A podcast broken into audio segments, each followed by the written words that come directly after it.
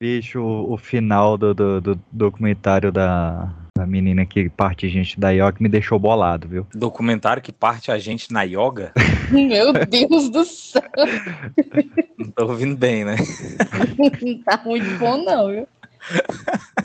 Agora é o fone ou é tu? É, sou eu, só pode. É porque é psicopata, né? Ela é do, do- dos tipos lá de Suzana Ristoffen. ela- Terminou com pata, ela tem. Sociopata, psicopata, demônio. que é pato. Não, mas o, o pior é que a última fala, tu fica do lado dela. Esse é que é o bizarro. Esse é Mas o traço mais forte dos. É, não, porque ela. ela...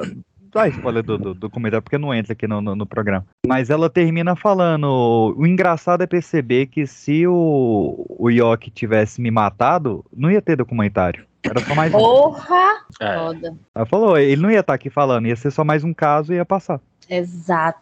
Foda. Pronto. Vai, eu fiquei bolado, velho. Ela mandou o papo. Era isso mesmo. Apesar dela É. ter picotado o marido.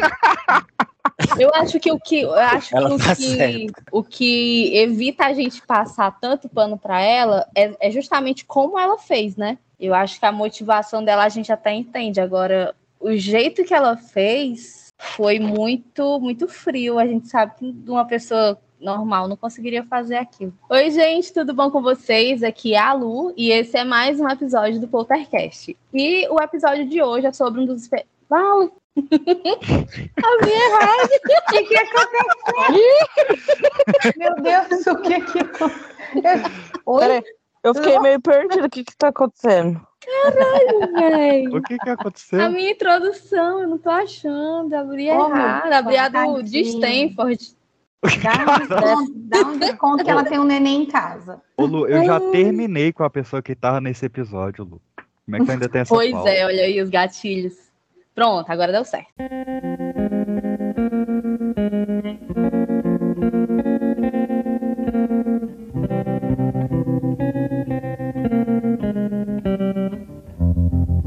Oi, gente, tudo bom com vocês? Aqui é a Lu e esse é mais um episódio do Poltercast, o seu podcast bom de terror. Primeira vez que eu uso Olha esse slogan. É porque a gente tá começando a segunda temporada agora, tem que diferenciar mesmo. É. E no episódio de hoje a gente vai falar sobre algumas mulheres que foram longe demais em suas vinganças ou não foram tão longe assim também, porque tem umas que merecem uma passada de pano. E para dar o veredito aqui se elas são divas ou diabas, a gente tá com que foi isso? Com uma vinheta. O que aconteceu? Eu juro que não foi aqui, juro. Ai, eu achei que era alguma gracinha da Lu pra chamar alguém. Gente, eu pensei Também. Meu O que, que eu fa- Gente, tá meio caótico aqui. Eu tô achando que o Jairo jogou uma praga aqui, ó. Esse negócio. Lince Gente. negra. O que... E esses são os X-Men. X-Men Evolution. Cara, certeza que foi.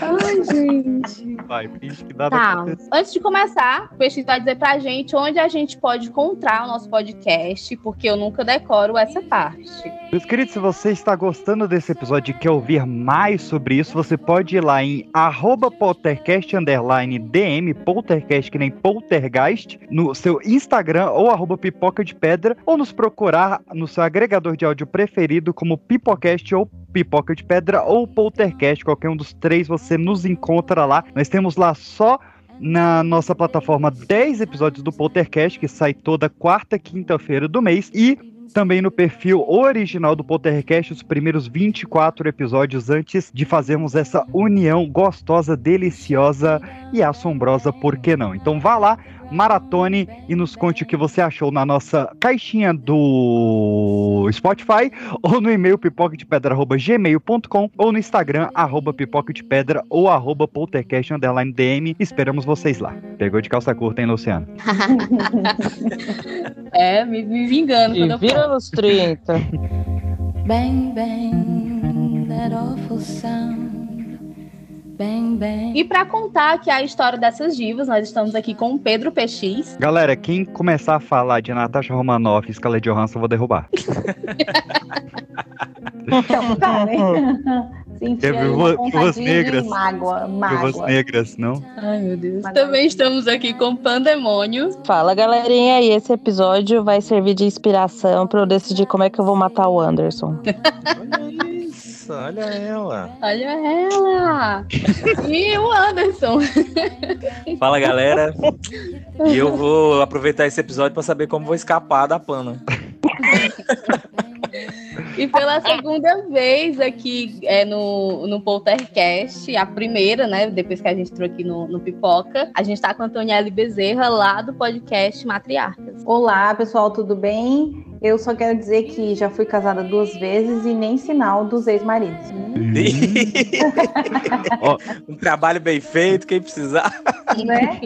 Eu aí, do contrário. É, se me permite a correção, a Antônia ele participou aqui do episódio sobre o mês de agosto. Foi? Ah, Foi. Desculpa, é porque eu. Nossa, vi- eu também não lembrava, é verdade. Memória aqui, rapaz, é das boas. Gente, Sendo que ele tem que uma planilha do cabelo, né? Excel. A planilha aberta ali aposto o tempo todo. Sendo que ele tem uma planilha do Excel com todos os episódios, todo mundo participou. É por isso que ele sabe assim. O que lhe falta de cabelo lhe sobra de memória? então? Ei, rapaz. Eita, cabelo porra. Ah, ele falou que ia banir qualquer pessoa, hein? Que, A qualquer momento ela some. Eu acho os carecas tão bonitinhos. Mostrar o careca eu sou já. totalmente a favor da calvície, gente. adoro, adoro, adoro. Me Meu tipo é careca narigudo. Eu já falei isso já. É sobre morte hoje, viu, galera? Ah, é? Opa, opa. Episódio com tema. Vai me matar, Peixe? Você tá longe demais pra me De matar. amor. Uhum, uhum.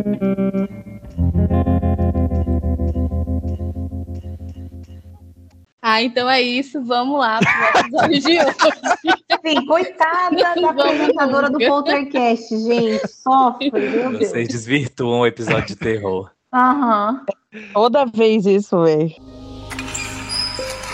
O relatório mostra a versão da polícia para o crime.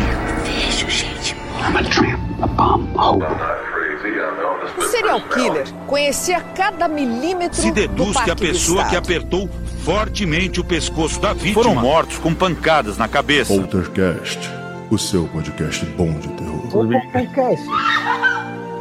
Com Luciana, no Pipoca de Pedra.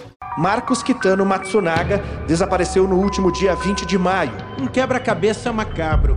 Quem é Elise Matsunaga? Uma mulher fria que matou e esquartejou o corpo do marido sem nenhum remorso. Qual que é o seu nome? Elise Araújo, Kitano Matsunaga. Seu estado civil. Viu? I can't seem to face up through the facts. I'm turned so nervous and I can't relax. I can't sleep cause my bed's on fire. Don't touch me, I'm a real life wire. E eu vou começar aqui falando sobre a Elise Matsunaga, contar um pouquinho sobre a infância dela, os traumas que ela passou até chegar onde ela chegou, né? O que deixou ela conhecida. A Elise Matsunaga, ela nasceu e foi criada em Chopinzinho, no Paraná.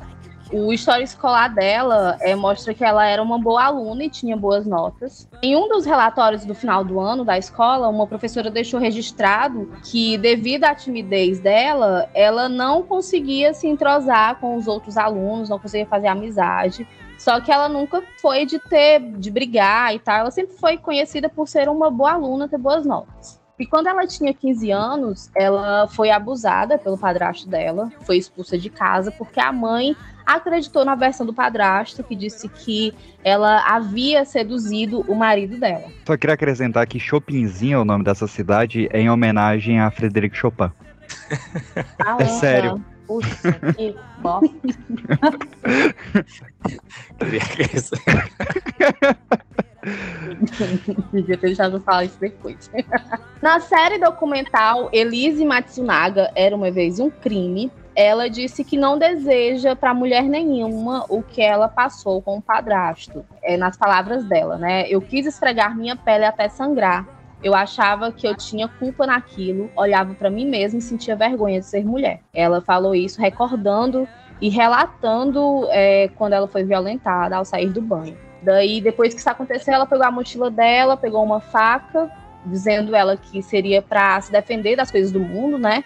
E ela pediu 50 reais emprestado para a madrinha e caiu na estrada sozinha. Daí, sem dinheiro, sozinha, né? Ela passou a sobreviver da prostituição ao longo de rodovias pela BR 101 e 158 ela ficou nessa vida por 45 dias. Ela relata que dormiu no mato, foi perseguida por um motorista e acabou sendo acolhida na casa de um homem que alimentou ela e encaminhou ela às autoridades. Após ela ser resgatada, ela foi entregue ao conselho tutelar e ela foi morar com uma tia e uma avó.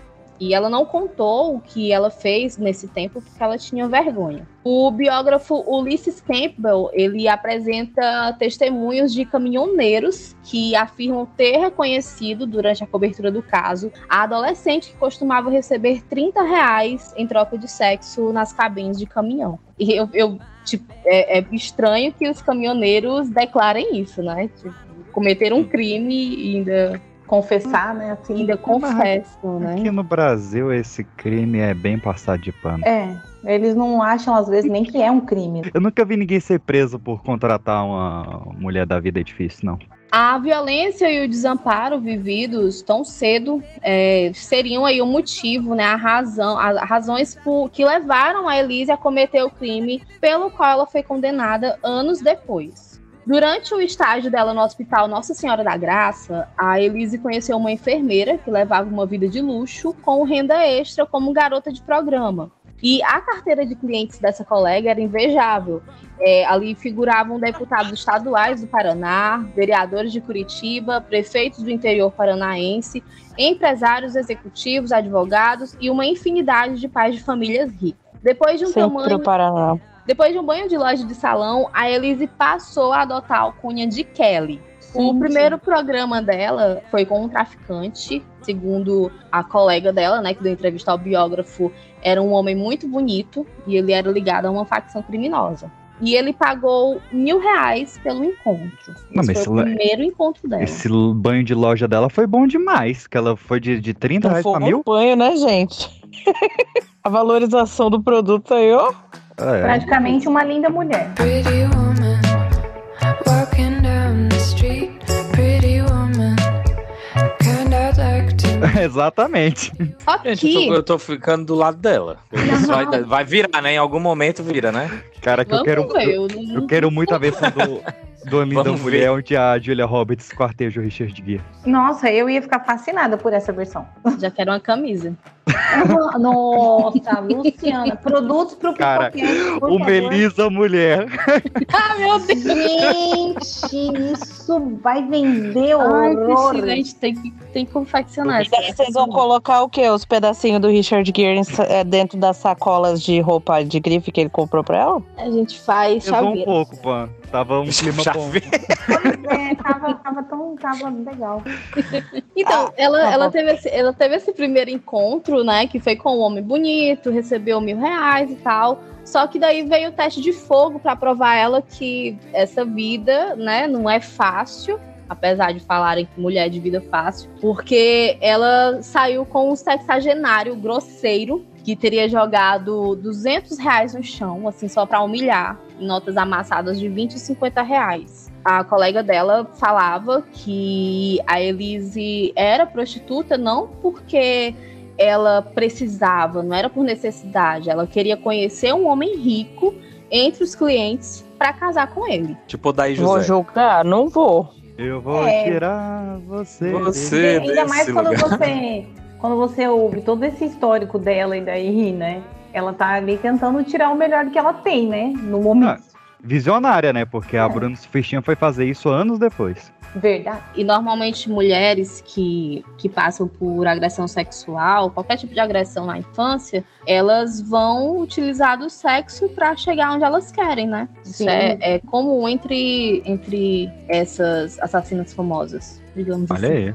Temos Sim. um padrão. E a amiga dela, que já era experiente, falava pra ela, né, assim, abertamente que mesmo que o cliente se apaixonasse por ela, ela nunca ia deixar de ser vista como uma prostituta por ele. Pra quem conhece o caso, infelizmente, foi isso que aconteceu. Porque o casamento dela foi repleto de humilhações, o que levou ela a fazer o que fez. É, ele, ele sempre jogava na cara dela, né? Que ela era garota de Sim. programa. É, Até aqui se construiu aí um trauma violento que Uhum. realmente pode dar num. Não sei se pode dar numa social, sociopatia, uma psicopatia. Não sei, mas assim, já se construiu desde o primeiro abuso que ela sofreu uma personalidade que vai pra esse lado, né? É. De Uhum. procurar Sim. sempre com uma grande insegurança e tal, mas procurando usar isso pra, pra se safar de alguma coisa. É Uhum. como a Lu falou, é um padrão, né? A- eu que, que sempre tô lendo as histórias, entrevistando mulheres que sofreram abusos, enfim, a gente ouve muito que é recorrente o resultado desses abusos aparecer dessas formas, né? Em algum momento a bomba estoura e aí a pessoa vai agir ou reagir da pior forma possível. É aquilo, eu acho que não justifica, mas explica um pouco da história dessas Exato. viúvas, né? Exato, é um negócio que o pessoal confunde muito é, motivação com justificativa, é, conhecer o passado do criminoso, né? Porque o, o É. criminoso ele não nasce assim, ele não é o crime, né? Ele é um ser humano e alguma coisa levou ele a- até aquilo ali. Que é diferente É o muito do gatilho, caso. né? É o... Não, é sempre. Geralmente tem muita coisa que você acaba. Tem um gatilho, né? Que é o que a gente acaba aprendendo quando a gente tá fazendo psicologia forense. Que tem muita gente que, tipo, poderia ter sido normal a vida inteira, mas uma coisinha dispara aquilo e daí se torna um padrão de comportamento. Exatamente. Que eu acho que é completamente diferente do que acontece nos casos de feminicídio, né? Que a força motriz aí dessa, desse tipo de crime cometido por um homem contra uma mulher já tem uma outra motivação, outro padrão, não tá relacionado igual a esses casos das viúvas negras, que quase sempre é esse padrão, né? Sofreram é, abuso sexual, violências inúmeras até chegar no resultado de matar um cara. E aí, com feminicídio, não é assim, né? É, feminicídio é, é por posse, né? Por conta da coisa estrutural. O homem se É, sente que é, é. dono da, do corpo da mulher. Né? É mais a coisa da, de como, do ambiente em que ele viveu do que algum trauma que ele sofreu, né? É. Is she walking back to me? Então, é, em junho de 2004, o deputado estadual Mário Sérgio, não sei, Mário Sérgio. Cortella. tá, é- Eu, não sei Eu sabia que você ia falar isso. O deputado estagiário, deputado estagiário, o deputado estadual, Tem uns que são, viu? Sim. ai meu Deus. Em junho de 2004, o deputado estadual Mário Sérgio, conhecido também como delegado Braddock, contratou ela como secretária do gabinete na Assembleia Legislativa. O salário dela era de 800 reais, que era exatamente o quanto ela cobrava por um programa na época. Mas ela foi demitida quando descobriram que ela era prostituta. E a demissão foi o que determinou a mudança da Elise de Curitiba para São Paulo. Chegando em São Paulo, ela foi avaliada por uma cafetina, que era muito conhecida, e ela foi rejeitada porque ela não se adequava ao padrão da casa. Então, porque na casa é, que ela foi, eram modelos que atendiam e elas cobravam até 8 mil por um encontro. Ela é espertinha, ela foi logo na casa de luxo, né? Foi logo no Sim. Bahamas. Exatamente. Entreguei o nome aqui. Ah, ela tava com a autoestima dela boa, né? Que ela foi lá. É, não, falou, tá "Ah, então certa, é no tem que- nível, é. É, é. Valorizou. É. Esse banho de loja, gente. Eu queria saber qual foi a loja que ela comprou essas roupas aí, porque olha. Ó, fica aí de lição, ó. 8 mil. Você vai tentar, vai, vai logo. É a- Ator, vai mandar logo pra Disney. Aí depois, quando você já tiver ou não, aí você tenta fazer os Você tenta Record. Se nada der certo. Ela foi rejeitada nessa casa, né, que era de alto padrão. E a cafetina sugeriu que ela fizesse plástica no nariz e pintasse os cabelos para ficar com um ar mais sofisticado. Não Ah, tinha eles- harmonização facial nessa época, né? Não, não Imagina tinha. se Tinha tivesse. a carreira dela.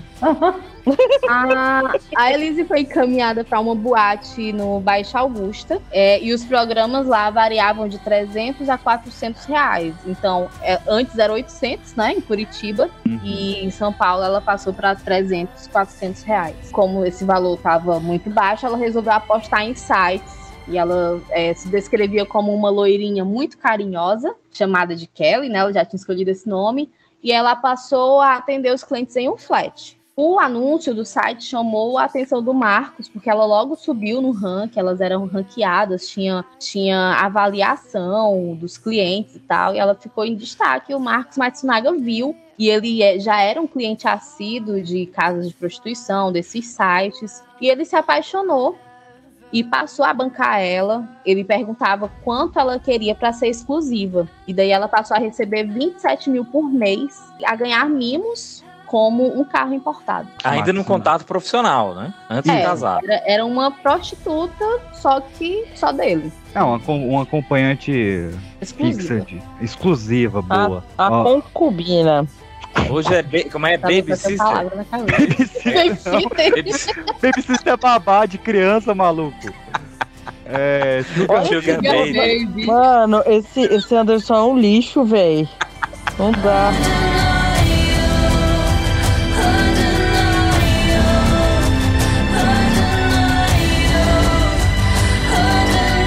Marcos Matsunaga, ele entra nesse site de, de acompanhantes com um apelido muito peculiar, que é de Horror Rider, caçador de, de- Meu pai do céu. de Montador garo- de, de garotas Não. de programa. Isso, é o Kamen Rider das garotas de programa. É um nerd E-. O japonês tava louco. E ele integrava uma das famílias mais ricas ali de São Paulo, né? Ele era o herdeiro da família Yoki. E da empresa Yoki, no caso. E pra quem não sabe, a Yoki, ela era dona de tudo, né? De maisena, de caldo, quinó, de um, um baita conglomerado ali. Era um grupo, né? Um grupo, boa. Era um grupo de 80 subcategorias. Tô E louco, eu não sabia que era tudo isso. Era bem 80... divididinho. Não, se fosse só aquela dona daquela farofinha temperada, já valia ser milionário, né? Porque aquilo é bom demais. E aí, eu vou ignorar isso. E depois que você já riu, aí você vai ignorar. Você tem que ignorar antes da risada, entendeu? E a, a, a empresa, ela tava passando por uns maus bocados. Teve uma época que realmente a farofinha ficou meio ruim. E eles começaram a vender, a ofertar a venda da empresa e ela foi vendida por 1,7 bilhão de reais. Inclusive, no, no, no dia que foi vendida, o Marcos estava aprontando, que a gente já chega lá. O Marcos ele tinha impulso sexual excessivo e vício em prostitutas, daí o, o apelido que ele tinha lá no site. Incel. Era casado, mas manteve relacionamento extraconjugal com Elise durante três anos, até que decidiu se divorciar para casar com ela em 2009. É aquela, né? Se você já é o motivo de uma traição, quem não garante que você Pois não é. vai ter uma traição lá na frente. A sala do casal era repleta de bustos de animais empalhados que eles capturavam. Inclusive, Hum. a, a Elise, ela tinha orgulho de um viadinho que ela matou sozinha lá. O cara? Nossa, me passou tanto nome agora pra falar que eu vou deixar passar. Primeiro foi cancelamento, né? Aham, aham, aham, aham. Mas ela, o, o Marcos até falava, né, que ele nunca, nunca imaginou encontrar uma mulher que gostasse de caçar muito mais que caçasse com ele. E ele que ensinou ela a caçar, ele que deu a primeira arma dela. E a Elise, ela tinha a submetralhadora do Al Capone, cara. Nossa, Caralho, praticamente feitos um pro outro. isso? Se tivesse Tinder na época, os, os É. descrição ia ter dado match assim com super estrela. Não, se ela não tivesse, se ela não tivesse matado o cara, talvez hoje ela fosse deputada, né? Capaz. Eu acho que ela ainda pode ser quando ela for solta. Capaz. O, mas é, a arma que o Al Capone usou em vários crimes, ela comprou. Eu posso Ah, dele mesmo, legal? não era um modelo parecido. Não, a Não. que o Al Capone usou, a submetralhadora, enfim. Eu E posso ela, dizer que eu achei isso legal sem ser muito cancelada? ela falou que era uma delícia atirar com aquela arma. Eu não vou julgar ela. Que Eu, Isso. é, é. Eles é, colecionavam armas, eles tinham uma jiboia de 4 metros em casa, que o nome era Gigi. Ah, Eles alimentavam ela com filhotes de porco e ratos vivos. Meu Deus. Eu Eles não- davam os Little Pig pra, pra cobra. Ó, eu não confio em quem cria cobra, tá? Se você tem, não confio. Eu, não, eu tenho ofidiofobia fortíssima. Eu não consegui ver as cenas da cobra no documentário, tá? Eu não consigo ver foto de cobra. Teve um tempo que eu queria, mas quando eu lembrava dessa, desse negócio de alimentar com, com um rato vivo, eu desisti. eu não coloquei várias no, piadas aqui, não vou falar. That's Aí, what eu não coloquei, não coloquei no texto, porque tem a versão estendida, né? Eu mandei a Opa, corte do diretor? Aí! é, que quando ela tava presa, ela tinha pesadelos com o Marco correndo atrás dela e com esses animais que eles davam pra cobra. Não, o, Mar o Marcos ele tem alguma coisa, porque a, a Elise sonhava com a cabeça dele falando, a cabeça decepada, e o legista do Marcos falou que trocou uma ideia com ele. É o que que que é? É, falou que trocou uma ideia com o cadáver. Isso Com a cabeça. Não vou mais fazer É, com ele. E o Marcos ele tinha Que alguma coisa. O- Só o- tem maluco nessa história. Não, o legista é sensacional. E ele fala que ele tentava descobrir, não conseguia, aí ele chegou no, no corpo e falou: O que, que aconteceu com você? Fala logo pra eu te liberar. E o corpo contou pra ele. Mas que, Que coisa. É, mas, mas- mas vamos voltar lá pro início. Quando eles estavam casados, o Marcos ainda tratava ela como uma prostituta, porque esse Marcos, ele tem um- uma péssima doença chamada nerd. Ele é, Cara, ele é o, o aspecto do nerd, que é o cara, ele fica muito focado em alguma coisa. O advogado... O advogado da, da defesa da Elisa até fala que, tipo, ele, ele gostou de um vinho, ele não comprou uma garrafa, ele fez duas adegas daquele vinho. é, ele é, é muito obsessivo e parece que ela pegou isso dele também, né? Mas ele devia É. ser um ser humano insuportável. Não, chatíssimo. Aí, tipo, ele, ele começou a fumar charuto, ele montou uma adega de charuto em casa. Ah. Aí, tudo que ele gostava, ele gostava muito. E quando ele gostava de uma pessoa, ele gostava muito. Só que isso durava muito pouco. É como, é como tu comentou no, no começo, né? Porque se ele não tivesse morrido, É, tava... Uma pessoa obcecada. E tem uma doença relacionada a esse aí, real, né? De tipo, uma pessoa obsessiva na coisa, que tem muita fixação por aquilo por pouco tempo. Acho que tem uma patologia, tem que, tem que passar. É, ó, quem souber, comenta no Spotify que a gente lê no próximo episódio. E mesmo eles casados, o Marcos ainda tratava ela como prostituta, ele não admitia que ela recusasse ter relações sexuais porque ele era patologicamente viciado em sexo. Inclusive, ele acessou muitas vezes o site onde ele conheceu a Elise, e no dia em que ele foi morto, ele acessou o site de garota de programa. Nossa, me lembra a história da Catherine Zeta-Jones e aquele marido dela, velhíssimo lá, que ele era viciado em sexo, lembra? Como é que era o nome dela? O Michael Douglas, mas eles Ele- têm um contrato de. Mas eles têm um contrato, né? Ele paga, eu É. acho que é um milhão de dólares pra cada vez que ele chega a atrair ela. Eu Uma acho parada super assim. interessante esse Que contrato. isso, Michael Douglas? Uhum, mas é porque É ele porque admitiu ele, ele, publicamente. ele é viciado, né, em sexo. E daí o negócio era meio maluco. Eu já tive sonho de casar com a Catherine Zeta-Jones, eu acho ela muito gente boa. Até eu, filho, queria nem de mulher eu vou. com o Michael Douglas e ser traída várias vezes. Ela vai ficar rica, milionária, né, gata? Ia contratar as amigas pra... É melhor do que ser corna dos caras que a gente pega, né? Porque ser corna desses bandos de pobre, você vai fazer o quê? Você ainda vai ter que chorar na praça, porque você não tem dinheiro nem pra ir pra Maldivas pra chorar. Separa, fica um com ventilador e outro com um colchão. É, chorar nas Maldivas é bom. Mas enfim, se ele queria transar, mas ela não estava disposta, ele dizia, mas e quando você era prostituta e tava sempre disposta? E aí. É, é, o cara era ruim. O cara é Tá atestado. Ainda estamos do lado dela? Até agora sim. Cada vez mais. Aham, eu tô contigo, Andy. Eu tô achando estranho como que ela não fez antes. E tinha o, o rolê da, da, da gravidez, que ela achava que se ela tivesse um filho, ia quietar toda essa situação. E não vinha, de jeito nenhum. Eles tentaram por dois anos. E até fala que é, ele começou a, a fazer vários tratamentos hormonais nela, tipo, forçando ela mesma a ter os tratamentos. E, enfim, bagunçou a cabeça dela toda. Ela tinha é, vários distúrbios de, de. Como é que é? De, de. Não de comportamento, de humor. Até que ela conseguiu engravidar. A, a família do Matsunaga não acreditava que era dele, fez ela fazer teste de paternidade, os carai. Cara, a família já era um- uma bosta com ela e eles nem sabiam que ela tinha sido prostituta, né? Segundo eles, eles só souberam depois que tudo aconteceu. É, não, a Mas família. é, é o caso, colocaram o cara que era problemático, que era um problema pra eles cuidarem, na mão dela. Então, tipo assim, ó, agora pega que É. o problemão é seu, a gente não tá nem aí. E aí, na versão do Marcos, ele diz que ela começou a falar que não queria transar por causa da gestação e isso motivou ele a atraí-la com prostitutas. Tadinho, né? pô, O nossa.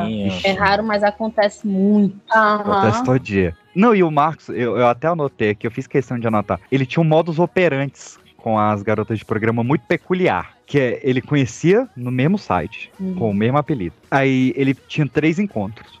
No terceiro encontro, ele fazia a oferta de 27, 27 mil reais pra ela sair do site. Era sempre 27 mil reais. Pedia em casamento e dava um pajeiro, e era sempre o mesmo modelo do pajeiro.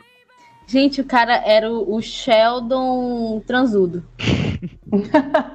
Cheio de mania e ainda tem A o negócio do número foi 27. ótima. Aham, Cheio comparação de foi mania toda dengosa. É, ele já havia namorado três garotas de programa antes da Elise, deu pajeiro pras três, e ele só conseguia se relacionar assim.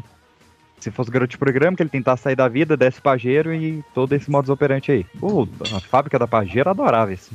Aham. Cara, eu, tô- eu, eu fico pensando, ele tinha que recorrer a garoto de programa, porque um idiota desse não consegue desenrolar Não consegue. ninguém Uhum. normal. Se ele fosse nos acampamentos que aconteceu há pouco tempo, ele desenrolava. Né? Opa, nos certos acampamentos, concordo, é isso mesmo. O, o Max ele também era portador de uma síndrome chamada timidez amorosa. Ai, que fofo, Lucas, você botou isso aqui no- na pauta. Sim, ah, mas Essa jura, síndrome, né? ela, não síndrome é é, ela não é comprovada cientificamente, mas Hum. O Não, nome esse chique nome. o- foi algum incel que tentou meter esse nome, mas Foi. Um médico em céu. Aí ele achou esse nome. Ai, ai. Isso, junto com o impulso sexual, sexual, levava o vício na prostituição. E a cretinice também, que faltou aqui na pauta, né, Lúcia? em meados de 2010, a Elise começou a desconfiar que estava sendo traída. Ela, o cara trabalhava demais e ganhava de menos. Pô, bilionário. É, mas é porque a empresa tava falindo nessa época, por isso que Hum. tava sendo vendida. E eles tinham a parada de, de se esconder dos vizinhos também, tipo, eles tinham. Eles moravam num apartamento meio fuleiro e tal. Aí tentar na casa era aquela luxo, né? De adegas e cobra pra todo quanto é lado. Atordoado com a dúvida, enquanto fazia uma viagem para sua cidade natal, Chopinzinho, que vem de Frederico Chopin, você anotou essa parte? Obrigado. Aí eles contratou um detetive particular para espionar seu marido. No mesmo dia que ela viajou, o Marcos jantou em um restaurante de luxo com sua amante e passou a noite com ela. Eu queria frisar essa parte do restaurante aqui, porque era um restaurante japonês, o Matsunaga era japonês, mas foi um restaurante que a Elise apresentou. Isso que doeu nela. caralho. Era tipo, esse restaurante era o rolê dele, saca? Tipo, era o rolê de. Era, era a- o último laço de afinidade que ela tinha com o cara, era quando eles iam nesse restaurante. E ele começou a atrair ela nesse restaurante. Sinceramente, é, ela pode ser uma psicopata, mas esse cara ele também não passa longe, não, viu? É. Pois Muito- é, eu, eu- já não queria banalizar muito esse nome de psicopata, mas esse cara é escroto demais, pra ser Exato. verdade, Sim. né? E essa garota que ele tava traindo era uma prostituta lá do site, a mesma historinha. Ganhou um pajeiro. Não existe um lugar especial na vida dele, mano. Mas imagina o, o- o- Talvez também isso seja uma loucura dele, né? Porque imagina esse o estacionamento desse lugar que essas pessoas se encontram, né? Só pajeiro. e, foi, e foi nesse dia dessa traição que a Yoki foi vendida. Hum. Que, e ele falou: Não, eu tô aqui com a minha família, comemorando a venda da empresa e tava chapuletando a, a no- mais nova dona de um pajeiro, novinho. A família não aceitava ela. A família não aceitava, mas também, segundo a família, não sabia da traição. É. Aham. E, inclusive, é, os advogados diziam que ela matou ele porque não queria que a empresa fosse vendida e ela não sabia que, ia enfim, é, seria, ela queria matar ele antes da empresa ser vendida e ela não sabia. Por- É, porque na época, é até muito interessante essa declaração da, da empresa, a acusação não queria aceitar um crime passional partido de uma mulher. É só Uhum. aceitava que fosse um crime financeiro. É, é. Aff, cara, isso Porque- cara, eu- do machismo Eu já estrutural. ouvi, infeliz- a Ilana é uma mulher que eu admiro muito, mas já ouvi várias vezes ela falar que, que mulher mata por dinheiro. E eu acho que dos casos que eu trouxe aqui, nenhum, nenhum, nenhum é sobre dinheiro. Realmente. É. Acho uma, uma análise muito superficial e machista você sempre colocar a vítima de- desses casos nessa categoria de ai, foi crime por patrimônio, por dinheiro. É, não- E não, até o- hoje ainda tem quem diga que ela saiu com 900 mil de herança.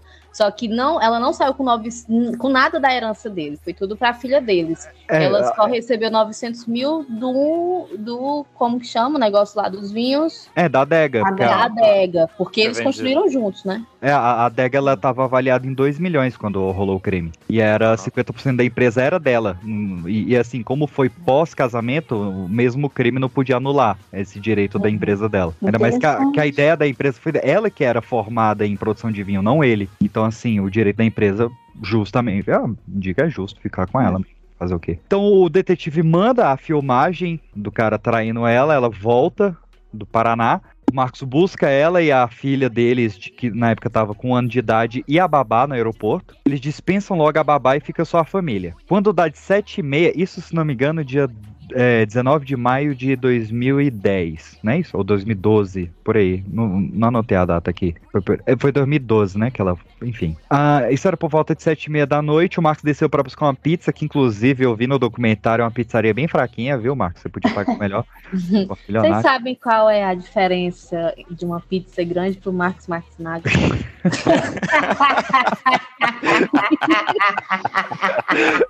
Não, mas só a pergunta já é boa Qual? demais. Qual? Dá pra fatiar em oito e outra em seis.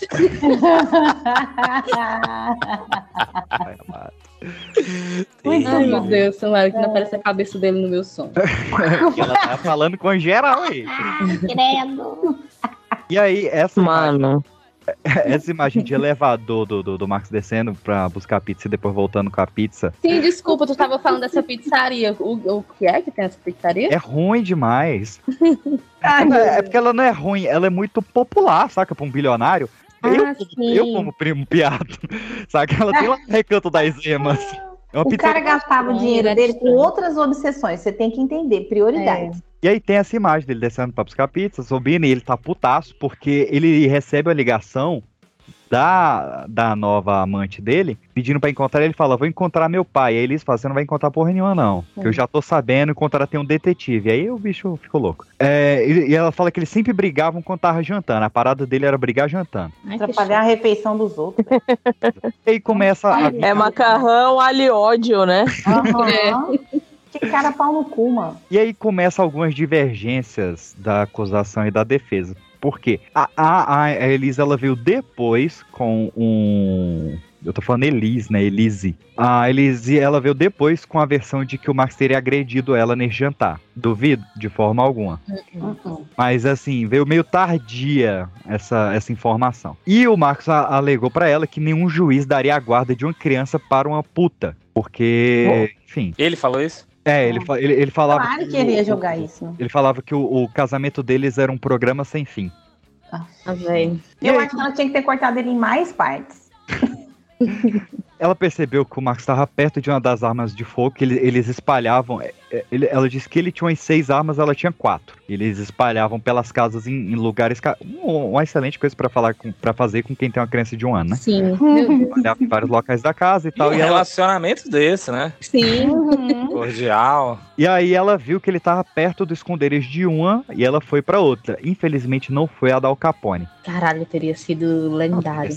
Teria Tá, sido mais. É, lendário. teria sido. Mas assim, não foi lendário, mas foi pelo menos irônico, porque a arma que ela pegou foi um presente dele pra ela. Era a, u- era a única que ela não tinha comprado com o próprio dinheiro. E ela pe- pegou essa arma, apontou e também começa é, essa coisa da, do disparo, né? Porque a Elise, ela tem mais ou menos 1,50m, 1,55m, e o Marcos era um cara alto, mais de 1,80m. Só que a bala, ela teve a direção de cima pra baixo. Hum, E aí, como assim, fosse uma execução, né? É, como se fosse uma execução. Então a, defe a acusação alega que ela ficou, ela subiu numa cadeira, ficou do lado da porta e quando ele chegou com a pizza, ela pá. E a, a defesa fala que, tipo, ele, ele tentou se abaixar pra pegar a arma e ela atirou pra baixo. Então tem essas duas versões aí. Uhum.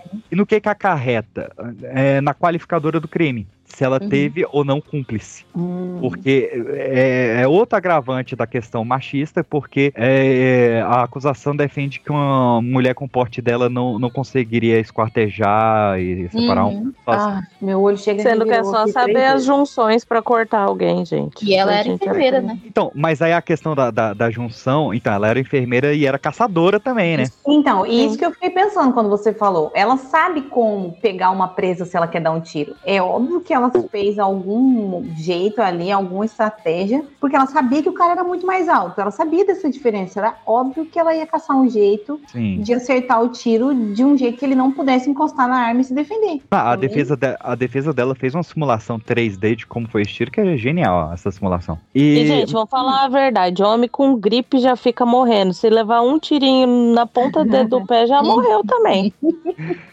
Só que essa parte do, do esquartejamento tem a, a característica interessante, porque da cintura pra baixo todos os cortes são limpos e precisos, e da cintura pra cima tem pele rasgada. E Uma aí, parte ela já tava com raiva e cansada e a outra ela tava concentrada ainda. na verdade, é, ma- Isso, é mais, exatamente o que eu é mais- quando falam isso. é mais simples do que isso. Ah, É a, o fio da faca vai perdendo. Ah nossa, Ela- ela sim, fala- verdade. ela fala assim, né? faca, É, definitivamente. é o argumento dela. Ela fala: você queria que eu parasse pra molar a faca? Uhum. Ah, rapaz, essa mulher ela é muito inteligente. É, é, é, é, tem versão dela, não nesse documentário, né? Acho, não, não sei se na biografia, mas que ela fala que ela, ela durante o esquartejamento, ela parou pra amamentar. Lu, você pararia?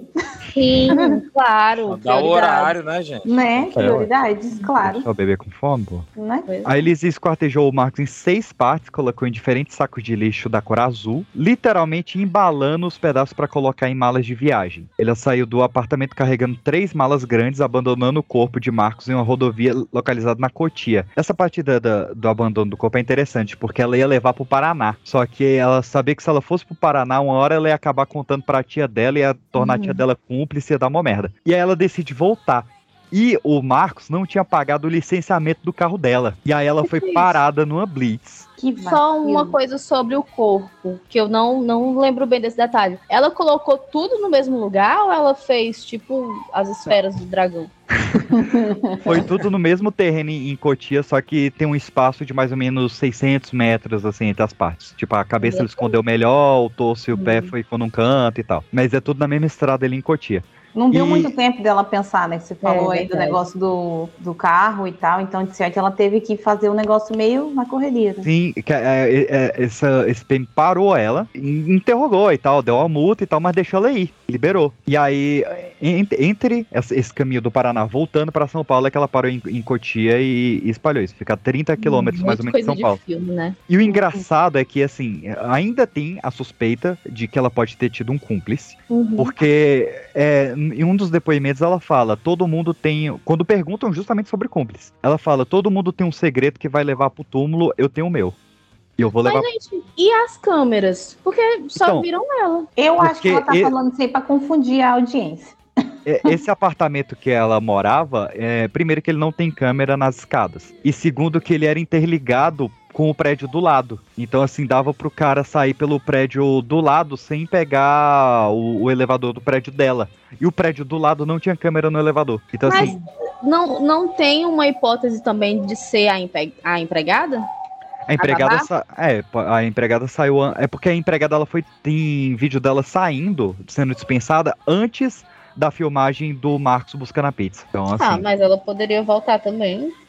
É. pessoa. Enfim, é, ela poderia voltar pelo prédio do lado, pelo segundo subsolo tem uma, uma passagem lá. E enfim, o corpo foi encontrado três dias depois nessa cidade de, de Cotia. E ele ganhou repercussão justamente porque tava com roupas muito de grife, né? Eles falavam que o que deu a repercussão é que a, a, a calça que o Marcos estava usando era um salário mínimo da época. Meu Deus, foi leiga, né? Ela.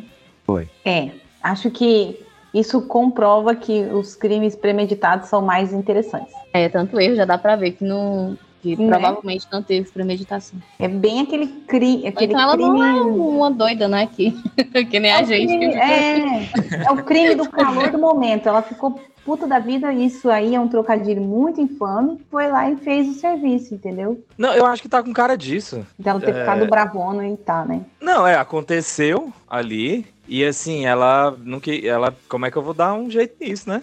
É. Ela ali por premeditou. algumas por algum tempo, algumas horas, sei lá, e falou, cara, eu vou, eu vou jogar fora aos poucos. É, isso, isso foi assim, um, não sei se sorte ou premeditação, né? Mas isso dela esperar pra esquartejar é o que fez os cortes serem tão limpos, né? Porque o sangue coagulou. Gente, e, e onde é que tava a criança nesse tempo todo? Dormindo no andar de cima. Oh, meu Deus. Bem tranquilamente, porque já tinha sido amamentado, tava tudo certo. É, aí se ela não tivesse parado. Ma- Mantém ali o padrão pra não dar nada Ah. errado. O, o eu, falo, eu falo as coisas que eu tô lembrando de cabeça, eu não sei se tá na pauta seguinte, qualquer coisa você me corta aí. Mas Qualquer coisa o editor corta. também pode ser. É, mas tem um, esse fato da, dessa hora do, do assassinato, porque um do- dos laudos fala que provavelmente ela esquartejou o cara vivo ainda. É, tem isso, tem. Ah, não, então vai pra parte da E Antônia. é, é muito interessante. O que eu não acho errado, diga-se de passagem. Eu acharia muito interessante também. Um requinte de crueldade digno pra o cuzão que esse cara foi. Puta que pariu. Mas aí é jogar muito sangue fora. Não é não, porque se você fizer o tourniquet, você não desperdiça sangue. A psicopata. Não, mas E, esse, e esse cara. Não desperdiça. Olha, o- olha o tempo que ela usou. Porque você Pra mantém ali fazer, o pra fazer quem sabe uma cabidela depois, né? Mas, cara, tem.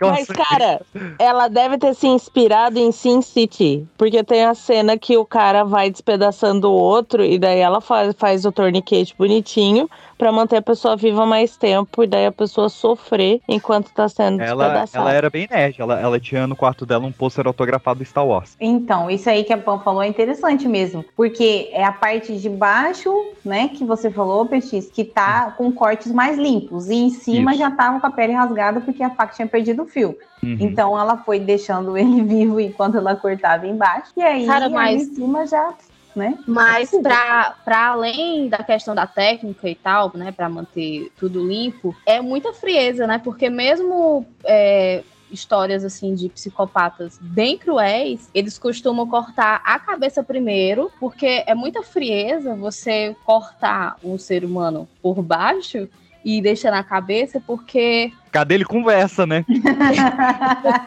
Vai ver por isso que ela ficou sonhando tanto tempo com a cabeça dele. Eu, é, pois é, eu acho que o, o que, o que me, me faz passar menos pano pra ela é a questão dessa frieza, dela ter supostamente deixado a cabeça pra, é, por último. Mas eu acho que é uma questão da motivação, depende, porque no tipo assim, no caso dela, é o que a gente falou, ela já vinha de tantos abusos recorrentes, de tanto sofrimento ali, depois com esse cara que foi tipo o pior encontro possível e o melhor ao mesmo tempo.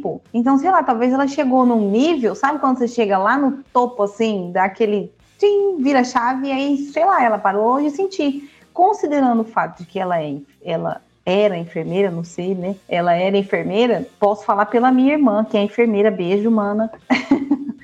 que essa galera da saúde em geral, se você conversa um pouco com eles sobre a rotina, o dia a dia ali, você vai achar que eles estão sendo muito frios na maior parte das coisas, porque todo dia eles estão passando por situações horrorosas. Então, eu acho que já para ela já tinha um nível de frieza ali pré-existente, entendeu? Então, Uhum. para ela finalizar desse jeito, talvez pra gente que não não faria isso, não está passando por nada, fica difícil se colocar no lugar dela. Mas eu acho É. que faz um pouco de sentido nesse aspecto. Pra, pra tu ver, a mi- a minha irmã ela é enfermeira do pronto-socorro do, do- das cidades mais tensas aqui de, Nossa. de Brasília, mais, mais animada. Ah, que delícia, né? Ela atende pessoas, assim, algemada, com policial do lado, é nesse nível assim, e é pronto-socorro. E ela não, não, não aguenta ver filme que tem sangue. É, Não então, aguenta.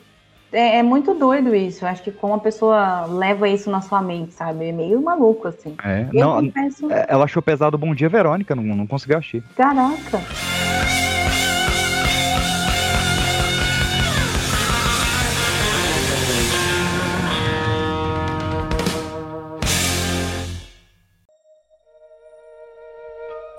Ela era uma garota pobre do sul do Brasil.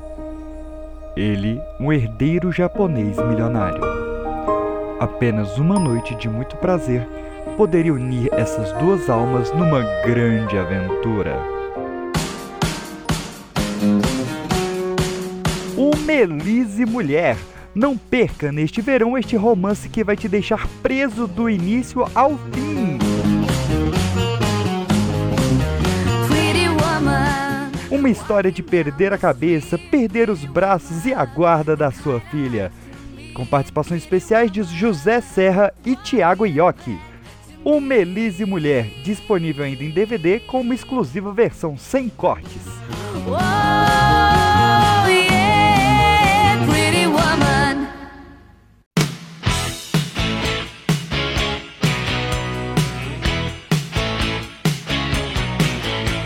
Eu confesso que não cheguei a acompanhar muito esse caso quando saiu, não tem muitas recordações, não sei o que eu tava fazendo, que beco tava caída bêbada, louca, jogada, prostituída, enfim. E não acompanhei. Tava aos viu? pedaços. É, provavelmente, entendeu? E aí não, não tive essa aproximação para ter tantas lembranças. Não cheguei a assistir o documentário também. Então você é a pessoa mais, mais tem muitas informações adicionais para passar. Mas, dando sequência aqui ao relato, posso continuar, né, Lu? Ah, depois de toda essa situação, o corpo foi encontrado, como o PX falou, três dias depois. E ela passou dias fingindo que não fazia ideia do que tinha acontecido. Manteve-se ali calma, né, passiva, tranquila, serelepe pimpona, enviou e-mails se passando pela vítima, consolou os pais dele, no caso, foi ao shopping toda plena. Achei assim babado. No dia 4 de junho de 2012, daí colocando a data certa para você, PX, que aquela hora ficou confuso, 2012 mesmo, identificaram que a vítima se tratava do desgramento do Marcos. Aí E- autoridades- esses e-mails que ela manda pra, pra mãe dele fingindo que é ele, bicho, é doentio demais. É, aí eu já começo a, pe- a pegar mais pelo lado do que a Lu trouxe na hora do corte. Eu já acho que aí chegou num ponto em que, pra mim, veio a frieza da psicopatia Não. que estava dentro dela. Tem algum aberto aí, É? Eu, eu, eu decorei Eu não um. sabia dessas coisas. Vamos para pra, pra, pras fofocas, gente. Eu não sabia disso. Ela. É, é, é, é é Quero saber curto. também esse mês. Eu, eu, eu fiz umas anotações. quando- Eu, eu vi hoje o documentário, eu não tinha visto. Hum. E aí ela, ela fala, tipo, ah, é, mãe, a- avisa pra. Não, ela manda pro irmão dela, o irmão do Marcos. É, fulano, avisa pra mãe e pra Elise que eu tô bem, mas eu não posso falar agora, assinado Marcos. Eu, tipo, a Elise tá mandando, fala pra Elise que eu tô bem. É o Gollum. Meu Assim, Deus, é o Gollum. É, pra, pra contextualizar, já tá claro, mas pra ficar mais claro ainda pro, pra gente, pra quem tá ouvindo, ela manteve o teatro de que ele tava vivo por alguns dias. Uhum. Hum. Por quantos dias? É, foi três até encontrar o corpo e confirmar que era ele. É, não foi E aí muito mandando- tempo, entendeu? É, e, tem aqui, gente, que vai falar com a mãe, manda um e-mail. Então, eu fiquei pensando a mesma coisa. Obrigada por você ter falado. Não, é porque assim, ele trabalhava com o irmão. E aí ele mandou pro e-mail, assim, profissional do irmão. Tipo, ó, tô bem, fala pra minha mãe e pra Elis que eu tô bem. E só que eu não posso falar nada agora. Porque ela queria meio que fingir que o Marcos tava fingindo que tava trabalhando. E a versão que ela contava pra família do Marcos é que o Marcos tava com a garota de programa. Porque ela Ah. levou as fitas do detetive pra família dele. Falou, ó, ele tá com a garota de Uhum. programa aqui, ó. Viajou com essa puta aí, ó. E ele Entendi. já. já ia ter o álibi dela. E ele né? já morto. É, Ele já ela tava trabalhando já. no álibi. Aham. Não, eu tô falando, essa, essa parte foi foda na, na frieza dela, porque aí ficou em ela falou, já fez, o, o- a, a treta já tá resolvida, o álibi tá trabalhado, ninguém vai achar que fui eu. E ela né? ficou em casa. Tranquila, ela achou que ninguém ia nunca desconfiar que o cara nunca mais apareceu. Por, por acaso, nunca Tipo mais. isso, né? Era tipo isso, entendeu? E ia ser dado como sumido. É, o- foi, foi, de Largou, largou, uma, largou uma herança bilionária pra vender arte na praia. É isso que ia passar pra a, família dele. É, a, a versão da, da defesa psicológica dela é que ela, ela queria ficar no seio da família Matsunaga, porque ela, Hum. não, ela não se sentia meio que em casa na família dela, Hum. mas ela se É. E sentia matando um membro dessa família não ia dar nenhuma pista Aham. que, ela não, Ia que não iam super- colocar o nome dela no amigo oculto. Essa versão é, é muito, muito fraquinha, né? Vamos combinar, porque a gente já viu aí que a família dela, dele não gostava muito dela, não, tipo, não queria, não curtia muito o rolê É, com mas ela, às né? vezes não era a família toda, né? Às vezes com os cunhados ela se dava bem. Era uma prima lá. E às vezes a pessoa cria uma fantasia na cabeça. É, porque não tem tem pra onde ir. É, É, verdade. Porque tem o, o- o cunhado, o irmão do Marcos, quando ele conta pra ela, ó, Elise, mataram o japonês, falou que ela chorou pra caramba. E chorou É, no ombrinho aí- dele. Encosta sua cabecinha no japim e chora. Meu Deus, que podre. Não, Vou a até atriz continuar é, né? aqui, que isso foi horrível. A atriz é, manteve contato com a família do cara? É, não, Não, isso tá é... tudo bem, aqui em casa não tá faltando nada. Quem Tem que farofa, tem nesse- maisena. Quem que ganhou Agora- o Oscar agora- ano? Se não foi Agora, a ela... Mar, agora o Matsunaga que sumiu com ela. com- Encheu o carro de rapariga e sumiu. Quem ganhou o Oscar isso aí, Jennifer viu? Ah, em, nesse- em 2012? Fazendo doida, que foi pelo Silver Little Playbooks lá, como é que é? O Lado Olha Bom da aí. Vida. Olha aí. Coincidência? Talvez Sim. não. Talvez um termo desse nem deve entrar, né, bicho? Né? Volta a rotina depois de de Gente, que isso? casa, O que, que está acontecendo? O que, que, Quem tá vendo Isso é documentário o na hora da Marcos gravação? falando? É o Marcos, ele veio participar. É a cachola do Marcos que acordou. Credo, creio em Deus Pai, todo o meu trabalho aqui é escuro, bem isolado, E a sem Nossa medo. Senhora da Ioki. Bom, Vamos. depois de tudo isso, as autoridades fizeram o quê? O que, que eles gostam de fazer? Assistiram uns vídeos lá gravados pela câmera de segurança do prédio, onde os Matsunaga moravam, e a principal suspeita de ter matado o empresário, taradadã, fora Elise. Olha só que loucura. Ninguém suspeitaria, não é mesmo? É, é, é, ela deu um vacilo muito grande, que quando o delega chegou lá e, é, e falou, por que, que você matou o Max? Lançou esse verde. E Uhum. colheu o maduro. Hum. Porque ela não começou a chorar e falou, como assim o Marcos tá morto? Ela só falou, não fui eu que matei o Marcos. Aí Sim. fala, ah, vacilou, Cara, perdeu. não, aí fudeu. Deu Eu tava mole. achando ela inteligente, tava Virou- gostando dela. Tirou um no dado. É, ela confessou o crime e na hora já foi presa, né? Não tem o que fazer. Já foi de arrasta pra cima quase. Os policiais ficaram impressionados durante as buscas com a quantidade de armas de fogo e brancas que a gente já falou aí, que eles tinham no apartamento. O policial surpreso ao encontrar a arma na casa de civil. Nossa, se fosse 2018, sem É. comentários. Entre os objetos apreendidos havia aí um fuzil AR-15, olha só. Elise afirmou que o assassinato foi passional. E é aí que a gente já discorda, né? O bicho pega que a gente já falou aqui que, por favor, não usem esse termo. Nunca mais. É, esse, esse termo caiu, mas, mas ela tava numa situação de pressão. É. ali dentro do relacionamento. É, sim, no- sim. Faltou foi o passione, traição, né, né? do, do passional. Tinha pouca O passione. ali, né? passional, nesse Sim. sentido aqui, ele é mais no sentido de que não foi planejado. Uhum. Foi no calor do momento. Ah, faz sentido, faz sentido. Ainda bem que a Lua é inteligente, tá com o juízo em dia pra falar as coisas que faz Três dias sem dormir. né? Mas a babá X9 já falou para todo mundo que a patroa, que de certo já também não mal- maltratava ela, não pagava bem, por isso que ela já fez a X9, havia comprado uma serra elétrica no mesmo dia do ocorrido. Então vejam vocês, que situação, não é mesmo? Eu tô vendo, toma lá, daqui eu só imagino a bozena. Não sei porquê.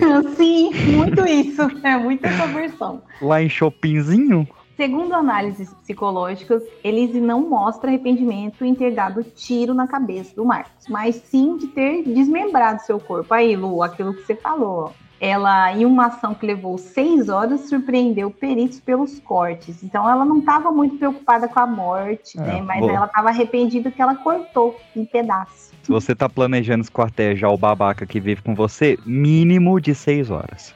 Pra você. É isso, ó, Não, Pan, já- não marca nada no mesmo dia. Pan, você tá anotando aí as dicas? Eu tô aqui, eu tô com um caderninho aqui, ó, tenho altas ideias. Tem que levar em conta o fuso, no caso da PAN, né? Né, é verdade. Ela esquartejou o marido usando a técnica que ela usava nos animais que eles abatiam nas caças lá, que a gente já falou, né? Que eles gostavam. É que ele é um animal também, né? Eu acho justo, acho que fez muito sentido. Não, ela ainda fa- ela, ela é meio fria em alguns momentos. Ela fala que a única diferença é que os animais ela tinha cuidado pra preservar a pele. Olha, mas arrasou. Eu, eu não tô conseguindo não gostar muito dela, entendeu? Tá difícil pra mim. Essa, essa versão. é, é como um personagem assim, né? É, mas- Quero, não quero no meu ciclo social? Não quero. É, não, mas isso. você é amiga dela chamar ela pra minha casa? Jamais. Mas Pegaria como o Uber personagem histórico, é, eu não tô desgostando dela. Gente, eu Exatamente. ainda não acredito que ela é Uber. Gente do céu. Já pensou Ela é Uber? esse episódio? Não, a gente já chega lá, ela não é É. mais. Elise, a gente gosta de você. Que isso. O médico legista afirmou que a morte do empresário foi provocada por asfixia respiratória, aspiração de sangue. Isso é interessante, né? Quer dizer que É, é porque Ele- ele, foi Se esse, afogou do próprio sangue. esse É, cara ele que, que deu esse, esse laudo. Hum. é, porque esse, esse laudo foi uma merda, porque quando veio esse laudo, esse cara foi o que falou que conversou com a cabeça. Ah, esse é o doido. Já é, É, confiável, né? Ele, ele tem a sobrancelha penteada, é maluquíssimo esse cara aí. Eu É. quero imagens, me dá imagem. Cara, eu vou te, eu vou te dar, porque é muito engraçado esse cara aí. Meu E Deus, aí- não preciso ver isso. E aí deu mó rolo, porque a, a- bateram tanto no pé que cogitaram exumar o corpo para fazer uma Nossa. nova autópsia. E aí começou uma discussão sobre o que, que é morte cerebral, o que, que é o que, que é a morte de fato. E é, é- esse caso Matsunaga, né, ne- nessa parte da investigação, quase que mudou a legislação mundial de transplante de coração. Meu Deus. Por, por definir o que, que seria realmente a morte do corpo humano. Olha aí a contribuição da enfermagem para a saúde. Ué, mas não já estava definido o que, que era uma morte cerebral e o que Não, então, desde o- saindo. Desde o do, do, do, do, do conselho de. quando a cabeça para de falar, né? Desde o do, do conselho de Harvard de 68, tem um, um consenso Tem esse entendimento, né? esse entendimento. Eu- Só que, assim, ah, chegou num ponto ali que se, se provasse. É que eu não vou saber os termos técnicos, assim, né? o- Sim. Mas, Mas assim, é- só de orelhada. Só de orelhada. Se, se, se eles provassem uma, uma área ativa ali do, do cérebro dele Hum. e essa área batesse com a defesa, é, ia, ia ter que mudar algumas coisas nesse consenso. Hum, 68. sabia. Mas, mas acabou que não, acabou que manteve. Eles estavam querendo era abrir mais o cara, secar. mas Já tava, já tava É todo. porque já virou um caso muito midiático e ia exumar o Isso. corpo e ia dar mais É. visibilidade ainda. E o legista era doidão, né? É. Porque ele ainda fala aqui, ó, tem mais coisa que ele fala. Ele defende que a Elisa não agiu sozinha para cortar o corpo, que é aquilo que a gente já falou. Falou muito sobre a cabeça e o braço dele terem sido decepados quando ele ainda estava vivo, que respirava no caso, o que a gente também acha que é totalmente possível, não é mesmo? E segundo esse Cabeça doidão, menos que o braço. né, né, né, é verdade. Ó, eu mandei, deixar isso aí. eu mandei uma foto do, do, do, do seu Miyagi aí no chat, ó. Ah, vou ver já. É, os cortes dos membros superiores e da cabeça foram realizados de uma maneira mais rústica, enquanto que o tronco e os membros inferiores foram feitos por alguém, cadê aqui? Me perdi, que tinha um melhor conhecimento de anatomia humana. Ai, que surpresa! Nossa, todo mundo chocado. Os dois tipos de corte eram incompatíveis e houve pelo menos a ajuda de outra pessoa. Ah, e- e- esse é outro que caiu porque quando eles fizeram uma análise retrógrada, viu que nenhum caso de, de esquartejamento, todos os cortes eram precisos, mesmo os feitos pela mesma pessoa. Uhum. Gente, a pessoa É, que- cansa, não tem uma atividade cansativa que ela vá do início. É, não, ao seis fim, horas de né? picote de japonês. Serrando. Cara, eu acho A bicha, fazendo, a bicha fazendo o yakisoba do cara e, tipo, o povo quer perfeição, velho. Vai se fuder. né? É porque acharam que isso. tinha. Eu ia- tô com não, pena da Pan, a Pan tá com voz de sono, era pra ter colocado ela no começo. Ô, tadinho. Nós já nós já estamos indo, calma, não, não durma, não. Um laudo da exumação diverge do laudo de necropsia, necrópsia. Pelo segundo laudo, a morte foi provocada pelo tiro. Então aí tem aquilo que, né, você já falou também, né, Peixe, sobre o, o legista falar uma coisa, depois veio os outros falou outra. É, esse segundo lado eles consideram, entre aspas, neutro. Apesar Uhum. dele ele ter sido contratado pela defesa, mas ele era um especialista que estava fora do caso. O, no caso, Elis garantiu que só começou o esquartejamento 10 horas após balear o marido, que você Louco. também falou, né? Ela esperou bem o negócio ali esfriar, coagular tudo, ficar É. bonitinho. Você que falou isso, né, Lu, da, da questão da, do sangue, né? Pra não virar uma lambrequeira e ela ter que fazer a faxineira no meio da madrugada. E o julgamento dela ocorreu em 2016, durou sete dias, que é aquela coisa que faz a mídia foca, né? E ela foi condenada então a 19 anos e 11 meses de prisão, que foi reduzida essa pena, e aí é a parte da PAN, para 16 anos e 3 meses em 2019. 2022, após 10 anos presa, ela recebeu liberdade condicional e mora em Franca, São Paulo, onde está trabalhando como Uber, que fala motorista de aplicativo, mas teu cu é Uber.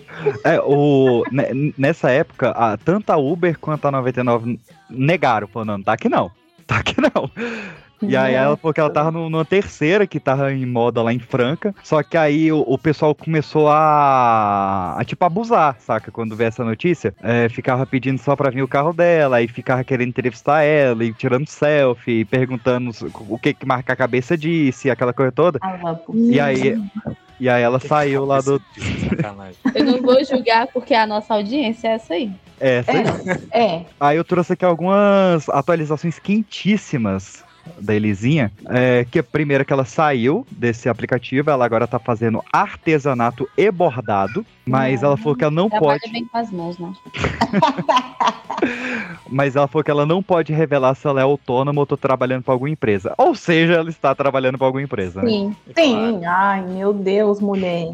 Gente. Engraçado, né? Ela tava trabalhando como costureira.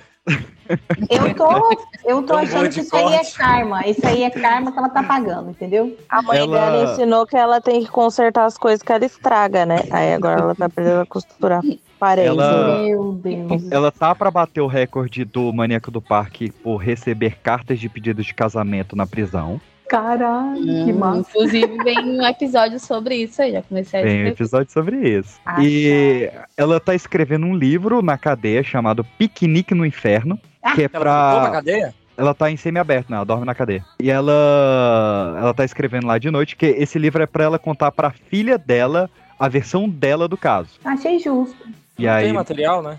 Mas ela, mas ela já tá conversando com a editora pra publicar já. A, a filha dela agora tá com 11 anos. Dizem que ela já sabe do caso da mãe, obviamente, né? Claro, gente. algo- Mas dizem que ela só descobriu há um ano e meio atrás. A, a, a Elis nunca mais teve contato com a filha desde de um ano de idade. E só pra fechar, essa semana a casa dos Yoki, ó, a casa dos Matsunaga, foi invadida e eles foram assaltados. Sim, verdade. Quando eu tava É. pesquisando, eu vi isso aí, mas não me aprofundei. Pô, é a Essa casa, semana? essa semana é a casa onde moram os dois pais do Marcos, né, de 79 e 88 anos. E aí foi invadida, foram assaltados e tal, mas tá tudo bem, estão vivos e inteiros. Ah, que bando de pau no cu também, devia ter sido se fuder. eu tenho, eu, eu acho muito triste a parte da, da criança, né? Porque assim, é a mãe que fez essa merda toda, aí ficou lá, não vai poder ter contato com a filha. Aí, a filha vai e perdeu o pai, né, também. É, eu ia chegar lá, é eu ia chegar lá. só não é É tão porque pai, é, todo mundo não tem mesmo, tá tudo certo, É, e, e assim, conhecendo o sujeito, poderia ter sido pior com esse cara vivo, né? Exato. É. Que tipo, Mas assim, eu acho que só não é tão traumático assim de dizer que é, a mãe fez isso e tal, porque ela era muito novinha, né? Então ela não vai nem chegar a sentir falta da mãe dela. Ela deve é, considerar. É porque a, a criança também tá pingando de casa em casa, eu fico meio bolado com isso aí. É, Ela- pois é. Não, não É, eu que ela acho- tá vivendo uma vida maravilhosa, mas essa É, parte ela- de sentir falta da mãe, eu acho que nem tanto. Ela ficou, se não me engano, quatro anos com a avó e a tia da, da Elise. E aí os, os japoneses lá fizeram o teste e agora ela tá com os avós paternos. Cara, e, e, assim, ela deve ter mudado de nome, né? Não sei. Mas ela ficou sabendo na escola, né? Os coleguinhas que disseram pra ela. Que horror, gente. Mas é criança é tudo cruel. Eu, isso aí eu concordo. Mas às vezes até Adulto. sem maldade mesmo, os pais conversando e. sei Ai, lá, você acredita que a criança foi sem maldade e falou assim: é, filha da também. do, do japonês Yoki, nananã. Fiquei sabendo que tua mãe tá um sushi que. Ah, imagina as piadinhas que essa criança teve que ouvir, velho. Imagina. Não, Sushi é, fresco.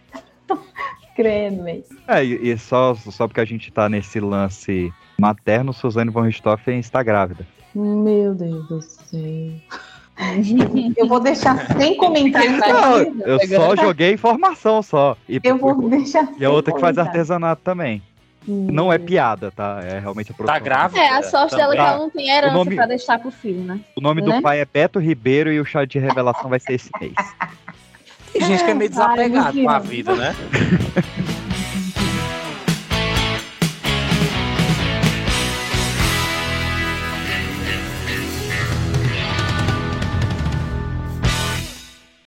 É até difícil acreditar que estamos diante de uma matadora em série de maridos. Como é seu nome? Maria Nazaré, Conhecido por quem? Viúva Negra. Por que conhecido por Viúva Negra? Não sei. A história de Maria Nazaré Félix Lima realmente parece ter saído de um filme.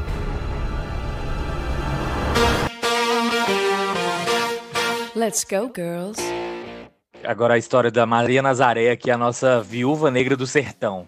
Opa! É mais um caso surpreendente. Esse caso tem, tem vídeos no YouTube, pra quem quiser ver. Ela dando entrevista. O caso que inspirou que a pauta, né? É, então vamos lá. Maria Nazaré Félix de Lima, a mulher que assassinou pelo menos seis maridos no Rio Grande do Norte. Nu. Conhecido como a Viúva Negra do Sertão, Nazaré foi protagonista de uma história polêmica, misteriosa e por muitas vezes contraditória e incoerente. Sua história chegou às principais emissoras de televisão do país e também foi veiculada nas televisões do Japão e Alemanha. Eu lembro que aquele é, é, Record, é, como é? Repórter Record, Sim. Fazia toda semana ela tava lá, aqueles programas de 10 horas, né? Que é uns É. programas que não tem fim. Foi incrível. Ao longo de um período de 26 anos, Maria Nazaré foi responsável pela morte de quatro maridos. No entanto, a história toma um tom ainda mais sombrio quando se considera que tanto a população quanto as autoridades policiais acreditam que esse número po- pode ser consideravelmente maior. Todos os moradores de Elmo Marinho, no Rio Grande do Norte, a reconheciam por seus crimes e alguns homens até flertavam com ela, mesmo cientes do seu passado. É mais um caso de desapegados aí, né?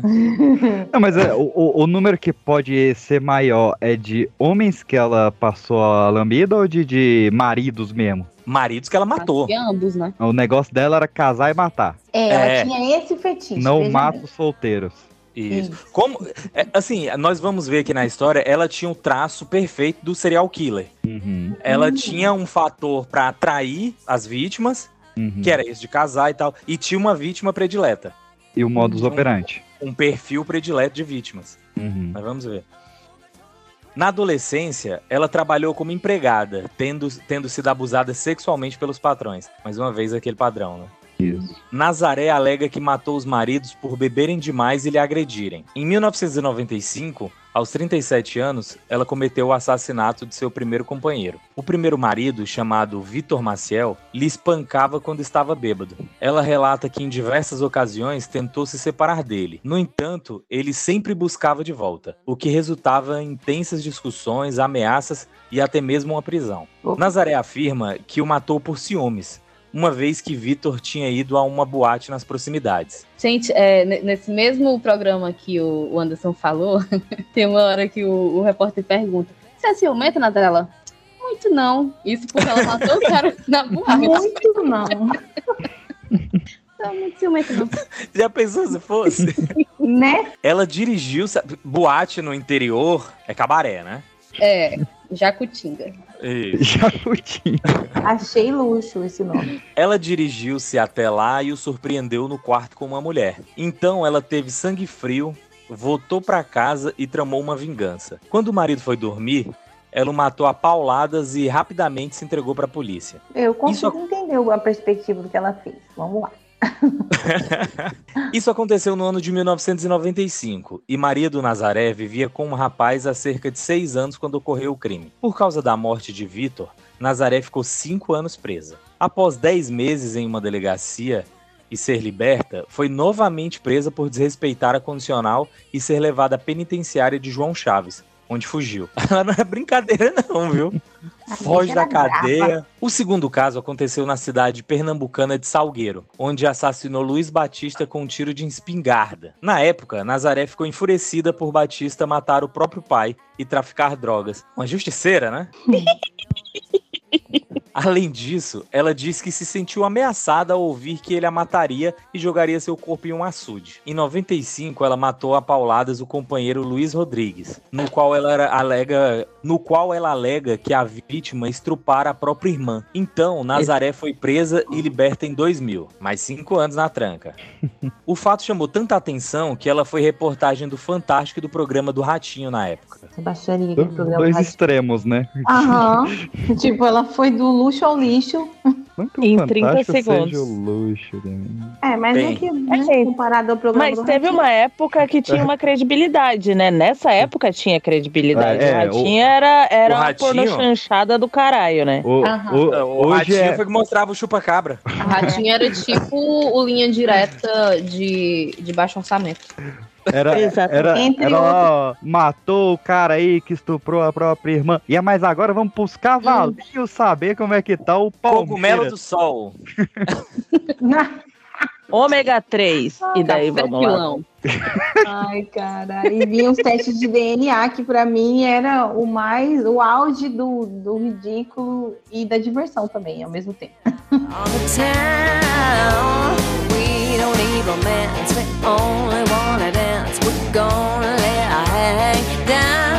Até hoje, muitos jornalistas se interessam em contar sobre a sua estranha história. Joaquim Marreiro, conhecido como Quinca, também foi marido e uma suposta vítima de Maria Nazaré. Joaquim bebia bastante e em 2005, após uma bebedeira com Nazaré, ele foi encontrado morto em casa. Ah, mas ela. Ah, então ela gostava mesmo. Porque eu falei, por que, que ela não vai caçar na igreja? Mas ela dava pinga pros caras que não bebia. Era, era o Entendeu? Ela, ela, ela começa com aquela história, vamos comunhar com o senhor, e daí ela traz o cara pra bebedeira, entendeu? E daí pode eu ser acho isso. que o problema é que ela matava os caras quando ele, ela via que eles não aguentavam bebida igual ela aguentava. Ela falava, esse aqui não serve, dá-lhe paulada. O próximo. E não divórcio serve, é ruim, né? Você vai ficar É. com desquitada. Melhor viúva. É muito demorado É esse problema. É, exatamente. Muita burocracia.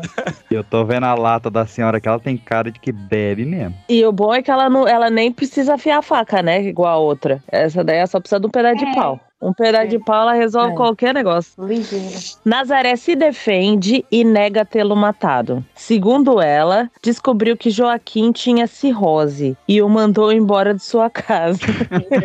na saúde e na doença não tem mais. Não, na saúde e na doença não faz parte mais do ensinamento. Isso aí caiu em desuso, caiu em desuso. Não, e, e a justificativa dela, né? Por que aconteceu isso? Ah, tinha cirrose, pô. Aí É, na cabeça dela, na cabeça dela tá ok. Uma, justifi- sentido, uma é. justificativa, né? Fazia sentido, fazia sentido. Eu Ela tentei segurar mesmo. essa parte aí, a risada, porque eu falei, cara, que justificativa boa. Se eu tô na audiência e minha cliente me solta uma dessa, eu vou falar, ó, excelência, tô fora. Não dá não, velho. Puxou, ficou pesado aqui. Aí Excelência, eu ela- vou embora tomar uma. Excelência, eu vou tomar uma depois dessa, não dá. Aí ela continua. Ele foi embora numa quinta-feira e foi encontrado no domingo. De acordo com o laudo da polícia, Joaquim faleceu devido a uma intoxicação aguda causada pelo álcool. Em entrevista ao repórter Record, ela afirma que perdeu a conta de quantos maridos já foram encontrados mortos. Oh, por que será, né? É Porque bebe demais. né? Muito azar casar com essa mulher, né? É isso. Ela Ou ela, né? Que, é, que é sobra. azarada. Em 2007, dois irmãos tentaram a assassinar com golpes de faca. Eles a viram em um bar bebendo e decidiram tentar matá-la. Família boa, gente. Família, família querida. O motivo seria uma briga da viúva com a irmã deles. O golpe lhe atingiu na região do tórax e chegou a perfurar um dos pulmões. Inglês, ó, perfurar. Perfurar. É que sabe o que aconteceu? Quando eu fui falar o perfurar, só tava. Sei lá o que, que aconteceu. E daí eu fui tentar segurar, e daí Qual saiu é, isso daí. Pan? Foda-se. Qual- A qual é, Pan tá bêbada de sono. Eu tô um bêbada de fora já tá falando igual o momentos. Dr. Ray. Eu já não tô nem aqui mais. O Eu corpo não- foi abatido pela Nazaré ou pela Elise? Como eu tô inteira, eu acho que foi a Nazaré, entendeu? Ela ficou por muito tempo em estado de coma no Hospital Santa Catarina, em Natal, mas sobreviveu. Os irmãos Adenilson Costa e Edinaldo Barbosa de Lima estavam querendo se vingar de Maria Nazaré, visto que em 2002 ela esfaqueou a irmã deles após ter sido expulsa de um bar. É bonequeira, menino. Tudo dela tem bar e bebida envolvida. A gente tá sentindo qual que é o padrão do serial killer. Cada um tem o seu, né? Esse daqui é uma bebedeira. Gente, a luz do meu quarto apagou sozinha. Ai, começou daí. Ontem, ontem tava minha Alexa conversando sozinha aqui no quarto ou lá na sala. Ai, que horrível. Já começou, gente. Para com isso. Peraí que eu vou acender a outra luz. Pera, gente, que no escuro eu não vou ficar lendo essas coisas que não. Deus e a- castiga. Aproveitando que, que, que a, a Pan vai acender a luz, respondendo a pergunta, tá, tá rolando um papo paralelo aqui no, no, no chat. Se a, a Nazaré do Sertão inspirou a Nazaré Tedesco. Hum. Aí eu fui fazer uma rápida pesquisa e a autora da, da novela, que me perdeu o nome aqui, disse que a única inspiração foi mesmo a, a mulher que sequestrou o Pedrinho, né? Que, que inclusive foi na, Hum. na mesma rede de hospital onde o Pedrinho PX nasceu. E isso que, provavelmente pode, tu pode ser o Pedrinho. Às vezes sou. É, olha. Só que o mais curioso é que durante essa pesquisa eu achei uma cantora do sertão chamada Shaqueira Gaiga. Cha- Que é o nome da tua mãe. Rapaz.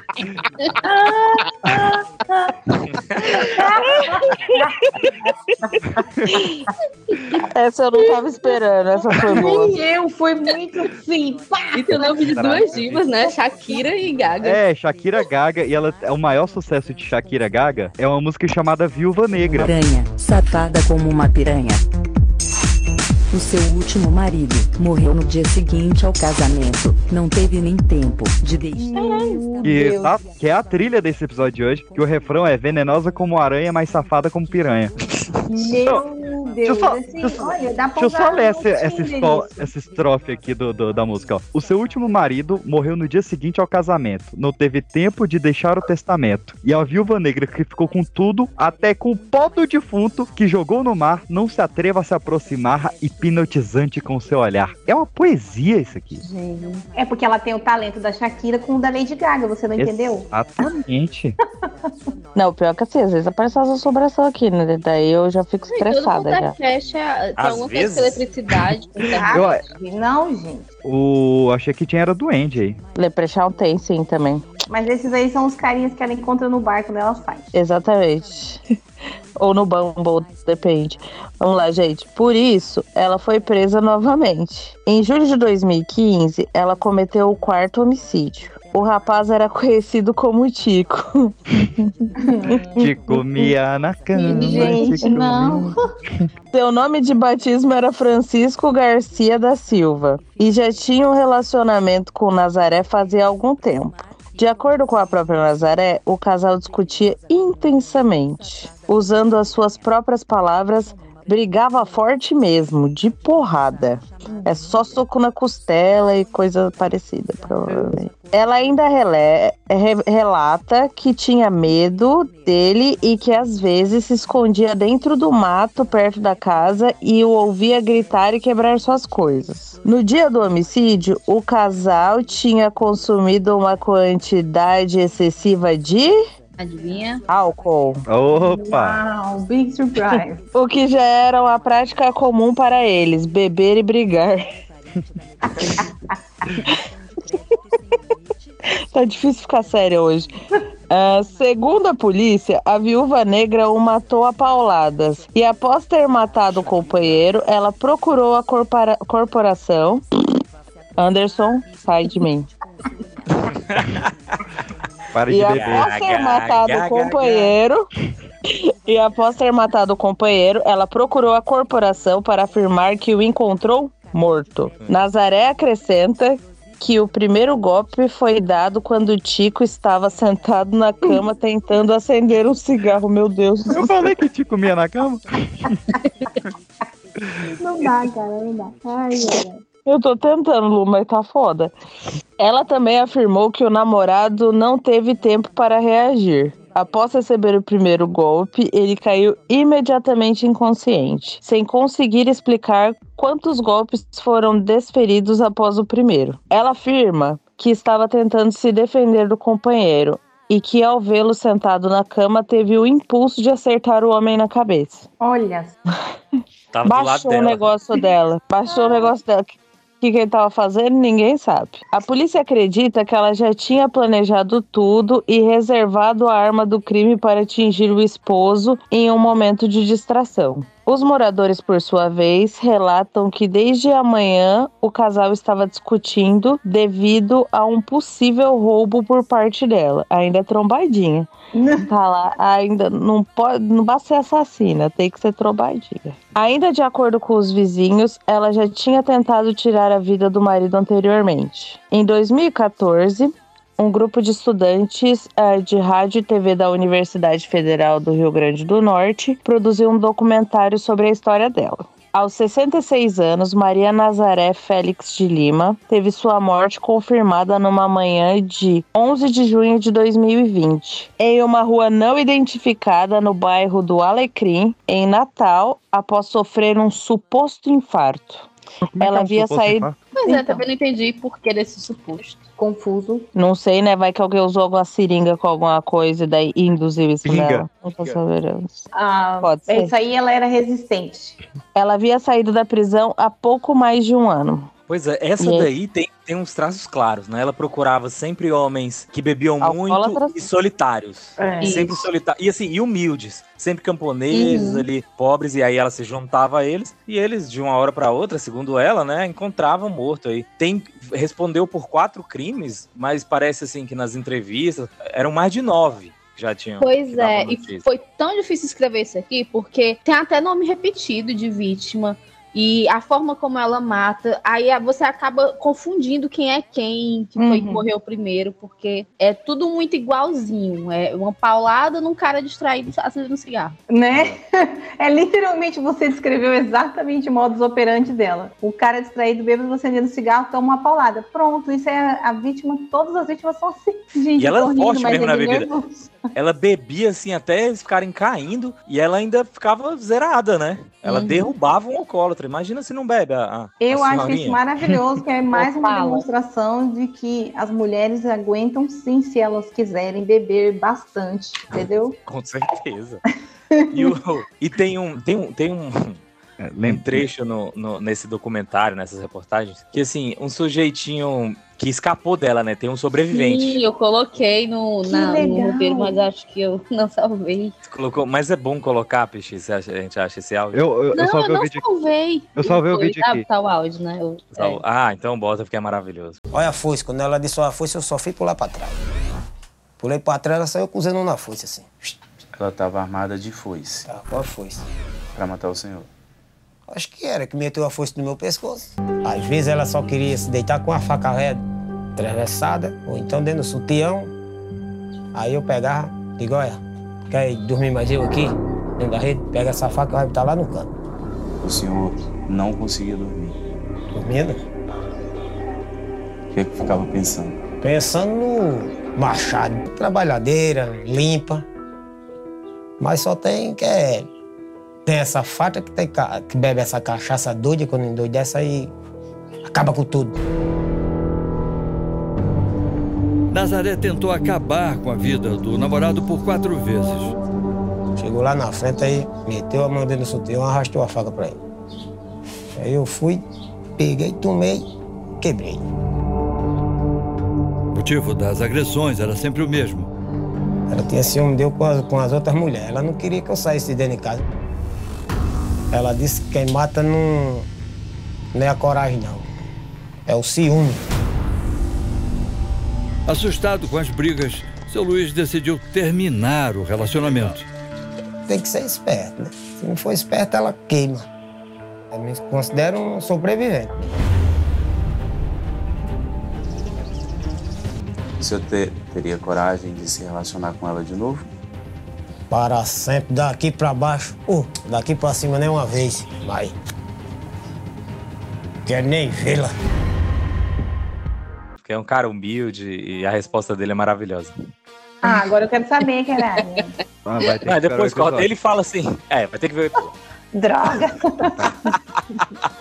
Eu já gravo que é pra não precisar ouvir. Mentira, Olha gente. Eu só, tudo, brincadeira. olha Não é verdade.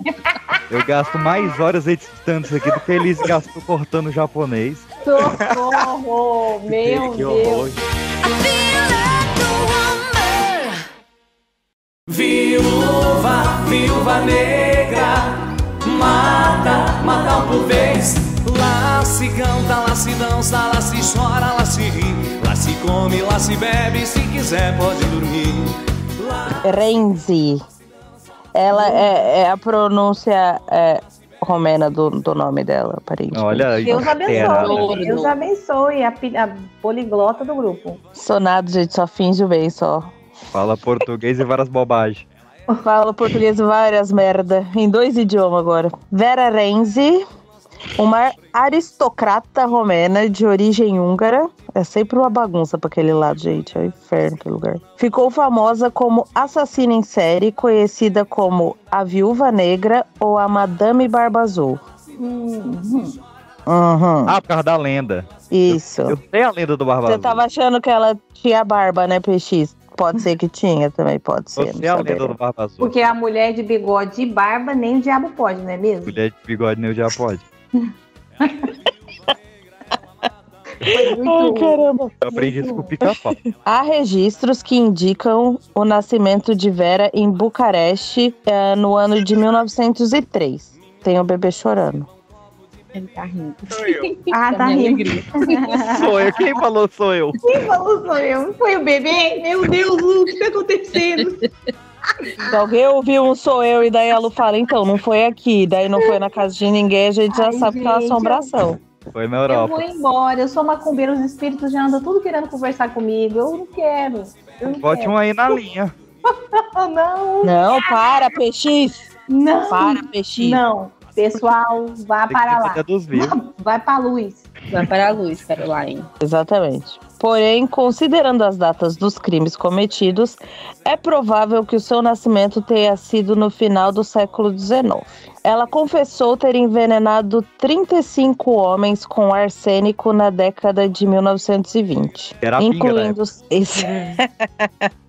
incluindo seus dois maridos, seu filho e muitos amantes. Todos esses crimes tendo ocorrido em seu castelo na Sérvia. Você viu que ela já trocou de uns quatro países já, que ela já passou Aham. Sua mãe morreu quando Vera tinha 13 anos. Aos 15, ela re- se revelou incontrolável e ninfomaníaca, pulando a janela durante a noite para fazer sexo com os residentes de um internato próximo. E aí, tudo bem. Né? Até aí, tudo bem. Tudo bem. Aos 20 anos, ela se casou com Carl Stick. Não faço a mínima ideia como fala isso. Um Era rico banqueiro. Não, mas tem um limite, entendeu? Eu Chegou posso falar uma que coisa muito idiota? Você falou esse sobrenome, eu lembrei do pica-pau. "É que Sim, eu também. Bêbado.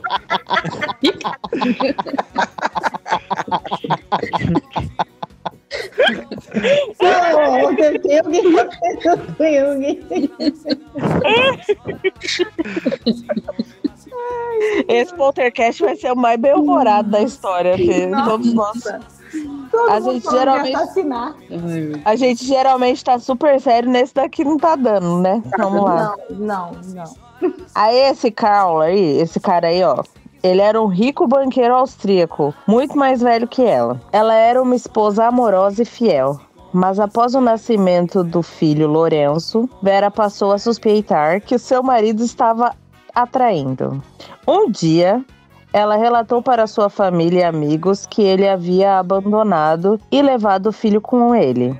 Após um período decente de espera para os padrões da época, ela se casou com o bonito e rico Joseph Frenzy. Após dizer às autoridades que seu primeiro marido havia morrido na Romênia em um acidente de carro. Rapidamente, Joseph engana Vera, que logo fica sabendo disso. Ele desaparece após alguns meses de casamento tumultuado. Mais uma vez, ela anuncia para sua família e amigos que ele a abandonou e, depois de algum tempo, disse que ele havia morrido na Romênia em um acidente de carro.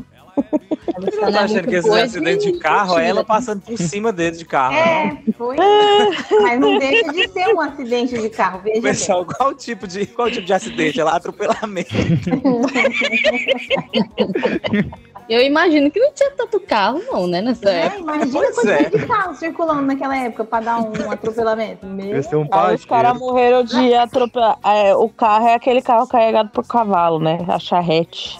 Sim. Vera então inicia uma vida sexual frenética, multiplicando os amantes, todos homens bonitos que elas que ela conhecia durante suas visitas a Belgrado e Viena. A mesma história todas as vezes. Eles desaparecem e ela afirma que eles a abandonaram. Todo o caso explode quando seu último amante, Sergei Milorad, desaparece. Sergei era casado e sua esposa procurou a polícia, que disse que não poderia agir porque aparentemente nenhum crime teria sido cometido. A senhora Milord a corna, decidiu conduzir a própria investigação e rapidamente descobre as relações de Vera e seu marido. Ela relata os fatos à polícia, que vai ao castelo de Vera, mas não nota nada de anormal. Dona Milord volta à polícia, apontando que o mesmo havia acontecido com mui- muitos outros amantes de Vera. Gente, meu, meu cérebro já não tá mais aqui já. Vocês estão entendendo? A polícia retorna ao castelo e Vera diz que Milord nunca foi seu amante, em contradição com o que havia declarado da primeira vez. Finalmente desconfiados, os inspetores pedem para visitar o castelo e descro... Gente, não vai. Meu Deus do céu. Descrobem e ia doer meu. Gente. Vamos lá. Descrobem. Respira. Des- e descobrem uma cripta com 35 caixões de zinco. E no meio, uma poltrona, um bebê chorando. Meu Deus, gente. E descobrem uma cripta com 35 caixões de zinco. E no meio, uma poltrona, uma caixa e várias garrafas vazias de champanhe da Crimeia. Vera conta que todos os corpos enterrados são de familiares. Mas a polícia exige que seja aberto um, no qual está um homem em estado avançado de decomposição. Eles abrem todos os outros caixões e encontram o mesmo. Presa, Vera confessa tudo. Ela havia envenenado todos com arsênico, mas, para uma morte mais rápida, porque ela é bondosa, adicionou estricnina ao arsênico de Miloard. Regularmente, Ela fazia um, um blend de veneno. Uhum, uhum. Mulher é essa? Receita própria. E ainda devia estar vencido, que é pra matar mais rápido ainda. Vamos lá. Regularmente ela ia à cripta beber champanhe e conversar com seus amantes. Vera é julgada e condenada à morte. Porém, naquela época, a Iugoslávia não executava mulheres. Sua sentença foi comutada para prisão perpétua. Ela foi ficando cada vez mais enlouquecida, revelando uma esquizofrenia avançada, gritando obscenidades para seus ex-amantes e, em seguida, caindo em completa prostração. Ela foi finalmente presa em um asilo, onde morreu em 1960. Sua biografia e antecedentes criminais inspiraram um episódio da série de documentários francesa, uma série The Killers, é isso? Os serial killers que inspiraram o cinema. E uma das partes que eu acho mais interessante da história dela é que o filho ele não chegou a morrer com o pai. O filho, se eu não me engano, ele vai embora e daí um dia ele volta atrás do pai e daí a mãe vai e resolve matar ele. É uma parada assim. É o Game of Thrones das viúvas. Como disse o França, né, do podcast do Celto Mello. Eu não ouvi ainda, você não me venha com spoiler, viu? Eu, eu sabia que você ia falar isso. o que seria do mundo se não fossem os cornos, não é mesmo? Porque foi graças a essa senhora corno aí que o negócio todo descambou pro lado da gata, da Vera aí. Uma mulher traída pode fazer horrores. Não é? Mas matou 35? É, é, muito, é muito chifre. Não, não, mas é que o último amante, o último amante tinha mulher, entendeu? Aí, o erro dela, o Foi erro dela foi mexer na marmita dos outros. Se ela não tivesse mexido, quiser pode dormir. Lá se canta, lá se dança, lá se chora, lá se ri, lá se come, lá se bebe, se quiser pode dormir.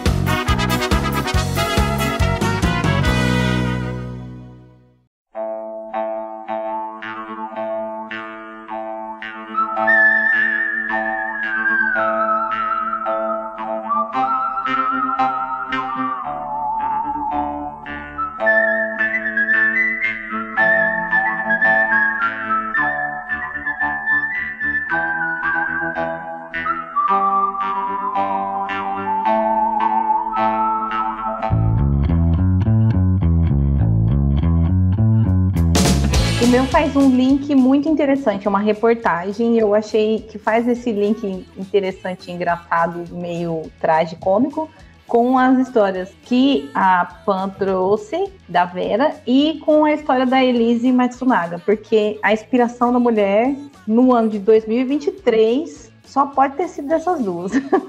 e o mais divertido foi no meu estado, Mato Grosso do Sul. Olha o regionalismo, rapaz. Né, gato? É isso. É, uma mulher de 61 anos foi presa após confessar ter matado o marido com veneno de rato e depois ter esquartejado o bonito. O caso aconteceu em Selvíria, que é uma cidadezinha, ou quer dizer, 6 mil habitantes que tem aqui na divisa com São Paulo. O crime veio à tona após uma parte do corpo do marido, que tinha 64 anos, ter sido encontrada dentro de uma mala às margens da rodovia, ninguém se importa, ninguém vai lá saber. Eu vou falar o número da rodovia, ele sempre põe número nas matérias. A corporação preferiu não divulgar o nome da mulher e identificou a vítima como Antônio. Hum, João ninguém. Não foi informado se a mulher já tinha advogado, tarará. Segundo as investigações, olha só. O cara estava desaparecido há 20 dias, o seu Antônio, de 64 anos. É, a polícia, os vizinhos disseram que o casal sempre brigava, sempre discutia. E nos últimos dias tinha sido mais intensas as brigas. Encontraram o tronco do marido na rodovia. Os agentes da Tronco o polícia- torso, viu, seu É. quinta série? É, esse pessoal que, que faz as matérias, eles são muito bons de redação desse, né? Não sei. né? Os agentes da Polícia Civil fizeram apurações e chegaram até a mulher, que inicialmente falou que não tinha nada a ver com a paçoca, mas depois de dado uma pressãozinha, ela entrou em contradição no depoimento e acabou confessando o assassinato. Ela contou que ela deu veneno de rato pro marido, e aí o cara morreu. Ela falou: e agora? O que faço com isso, não é mesmo? Vou cortá-lo. Pensou assim, foi muito rápida ali numa solução, né? Muito ligeiro. E aí ela guardou a cabeça, as pernas e os braços dentro do congelador, que ela guardava também os lanches que ela produzia para vender. Olha só que Olha higiene. só. Que delícia, não é mesmo? Uma salgada. Praticamente ia já fazer ali o Hannibal. Aí um dia após essa matança ali, os cortes, ela resolveu se livrar do tronco. E aí, que de novo é o torso. E ela relatou que jogou as demais partes do corpo da vítima, ainda congeladas, na beira da mesma rodovia. E os agentes de polícia conseguiram localizar os restos mortais na mesma madrugada, foram procurando ali e tarará. Obviamente, ela foi presa, né? E confessou lá o fim das contas. E ela vai responder por suspeita de homicídio qualificado. Eu achei interessante porque eu estava pesquisando histórias de viúvas negras. Uhum. E todos os relatos em que a gente encontrou, essas mulheres que, né, a gente já falou aqui, vocês já falaram, elas já são é, conhecidas com esse, essa alcunha, né? De viúva negra. E essa daqui não tem em nenhum lugar da matéria ela sendo chamada de viúva negra. Mas quando você digita isso, é uma notícia que aparece no link do Google. É a tag. né? É. Tá ali, tipo, assim, e não tem comentário na matéria, não tem nada. Então é muito engraçado isso. E uma- um fato que eu achei curioso é que ela é daqui do, da, do estado onde eu moro e tem aí, não é um fato tão curioso quanto divertido assim. É o nosso, esse estadinho maravilhoso que eu me encontro, ele é um dos que mais acontecem crimes com vítimas mulheres. Feminicídio é um dos mais altos do Brasil aqui. Então, ter encontrado uma mulher que fez uma justiça poética aí nessa situação, né? Fez uma reparação histórica, achei muito interessante. Reparação histórica, com certeza. Aham. Não vou negar, não. Me deixa. Eu já não tiro em você. Tu vai sangrar até morrer. Eu quero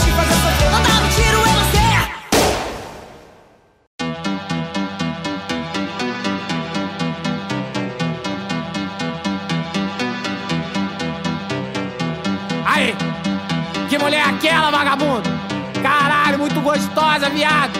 Porra, aquilo lá já acabou com muito casamento, meu parceiro! Aquilo lá é um crime, aquilo é um perigo, tá ligado? Como é que deixa uma mulher dessa solta assim, tá ligado? Eu com uma mulher dessa, problema pra caralho! Me erra! Me erra, porra! Vai direto, satanás! Eu tenho uma aqui, fármaca. Tá. Ah, quem faz farmácia? É, que é uma, uma, uma boticária. Aham. Júlia Tofana. Júlia Tofana foi uma cosmetologista do século XVII que ajudou centenas de mulheres a se livrarem de seus maridos abusivos. A água de Tofana. É famosa isso, né? É babado, Gabo? É, em, filme- não, não, em não filmes em filmes antigos e tal rola essa coisa de água de tofana. A água tofana era um veneno ideal para os crimes perfeitos, sem cor, sabor nem cheiro, e passava despercebido. Seu efeito podia ser dosado, permitindo calcular o momento da, da morte para uma semana, um mês ou até um ano à frente. E não Isso deixava é traços no corpo da vítima. Genial, genial. Né? Ia botando um pouquinho a gotinha na sopa, fala daqui pro Natal esse canta, ele Gente. canta pra subir. Eu não consigo achar ruim, desculpa, tem traços de psicopatia mesmo. É, Conta-se que mais de 600 homens teriam sido mortos sob os efeitos das, suas mão, das mãos de suas esposas. A água de Tofana era vendida disfarçada de maná de São Nicolau. Maná de São Nicolau de mirra. Uhum. Mirra É tem um- na Bíblia. É, é é uma coisa cheirosa, tipo incenso, uma coisa É, desse jeito, né? levaram pro baby. Esse maná era um óleo medicinal que supostamente gotejava milagrosamente dos ossos do santo. O que comumente encontrado nos lares da época. Haja osso, hein, santo? É, administrado no vinho, chá ou algum outro líquido, produzia um efeito quase imperceptível. A eficiência da substância simulava os sintomas de doenças comuns, como diarreias, enjoos e vômitos. O marido ficava um pouco mal-humorado, se sentia fraco e abatido. Eu tô Tão com estômago disso aí. Esse é chegando Olha 30. aí, olha aí. tão ligeiramente indisposto que dificilmente chamaria um médico. Após a segunda dose do veneno, essa fraqueza e abatimento se tornavam mais perceptíveis. O médico ficaria completamente perplexo ao ver que a doença aparentemente simples não respondia aos medicamentos. E enquanto ele ainda não sabia a natureza da enfermidade, outras doses eram dadas, até que a morte o levava à vítima. A jovem Júlia herdou a receita do veneno de sua mãe. Olha, de família. Olha só. Bonito.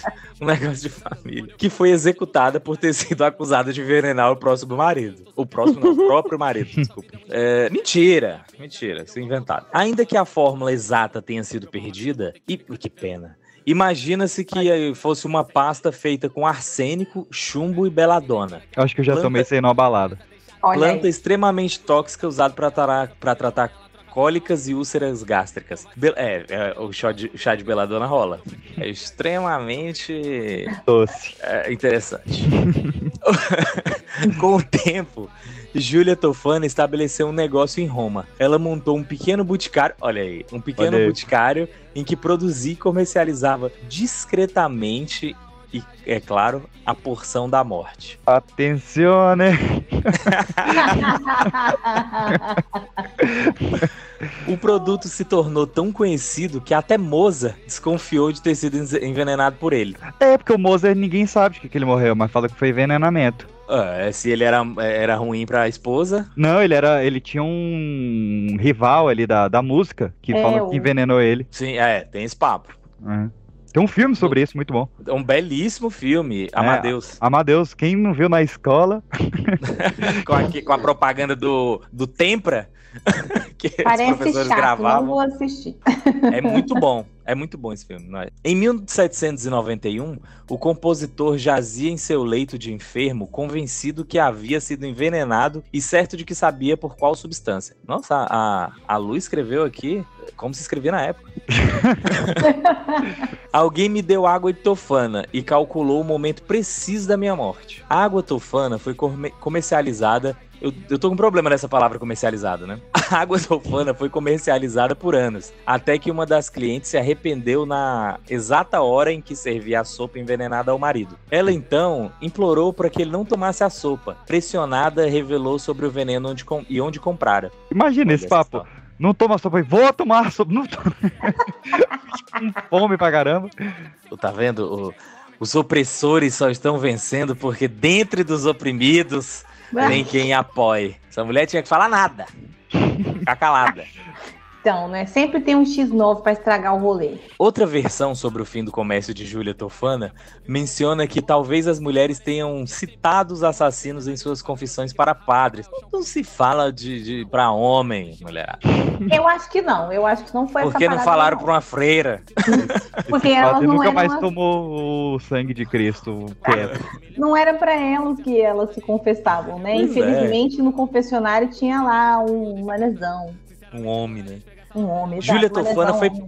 Júlia Tofana foi presa, torturada e levada ao julgamento, onde admitiu que seu veneno, seu veneno havia sido administrado por 600 pessoas. Eu acho que ela, né, esticou a baladeira, como se fala aqui. Ela já ia, já estava condenada mesmo. Que 600 pessoas, gente. É muita gente morrendo. Se ela É uma tá numa cidade, acaba a cidade. Roma. Roma que ela tava. Mas Roma. é, É, foi ela que derrubou o Império Romano. Ah, então foi ela.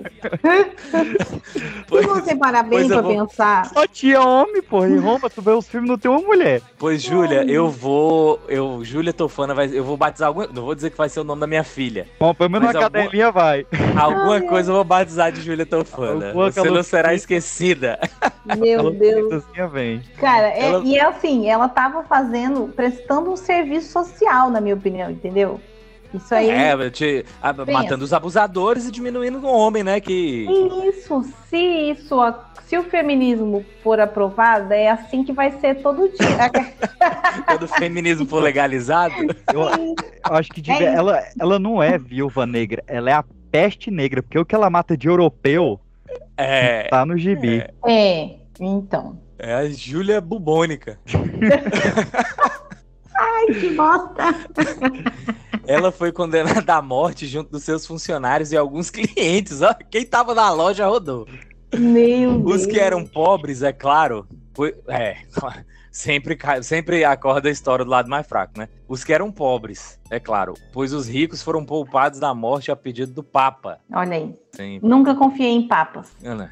Outra versão bastante famosa de como Júlia foi descoberta é a de que uma cliente, a condessa de série, é, matava de cabo a rabo, menina, que tinha não. Usou todo o líquido do frasco que continha veneno para se livrar do marido, despertando suspeitas do parente do morto. Olha aí. Roubada, ó. Era uma Roubada. gotinha por É. dia. Ela bebe logo roubada esse falou- copo inteiro aí. Quero que esse desgraçado morra. Direto não. do frasco, que é pra pegar até a essência. É como, é como nós tivemos há pouco tempo aí o, mais um inimigo do Putin, né? Estranhamente acidentado. Uhum. E aí já tô vendo a hora de alguém perguntar, rapaz, mas por que você derrubou o avião do homem? Falou, ele não queria beber o veneno. As, as investigações conduziram a Júlia Tofana, que foi presa e torturada, tendo admitido que havia vendido veneno, principalmente em Roma, no período da peste. Olha aí! Que era ela falando. própria, né? Eu falei que era a peste negra. Uhum, uhum. O que dificultou ainda mais a identificação dos, dos, dos envenenamentos. Pra mim tá Vou claro. juntar o nome da Júlia Bobona. A Júlia Bobônica. E também as garrafas suficientes para matar 600 pessoas no período de 1633 a 1651. Olha, foi menos de 20 anos que ela fez essa limpeza em Roma. E ninguém pegou a receita pra continuar. Isso que eu acho errado, entendeu? Foi perdido, é, é- não é? Em 5 de julho de 19 1659, foi condenada e executada no Campo das Flores, em Roma, junto à filha ou irmã Girolama Espera e outras três mulheres culpadas de envenenar, de envenenar seus maridos. Escatamarca Pinto, quase que saiu isso no Que sobrenome da mulher. Não, espera, quase que saiu o Girolamo esperma. Algumas esposas envolvidas foram condenadas ao banimento municipal ou estadual, detenção domiciliar e outras penas. É, penas leves, né? Só tinha que sair da cidade e não ter mais ninguém pra matar nas outras, não. Três funcionários obtiveram a impunidade em troca de um relato detalhado e verdadeiro de suas próprias ações e daqueles que obtiveram veneno e a ajudaram. Olha aí, delação premiada. É, Nesse tem de tudo. Tem de tudo nesse conto aí. É o mais atual. É o mais atual. Olha, vamos vai lá, mais uma vez aqui. Giul- Ju- Júlia, bem italiano, né? Com G e U. É. Júlia Tofana. Um grande abraço aí onde você estiver. Você é realmente a bruxa não queimada. Ai, gente.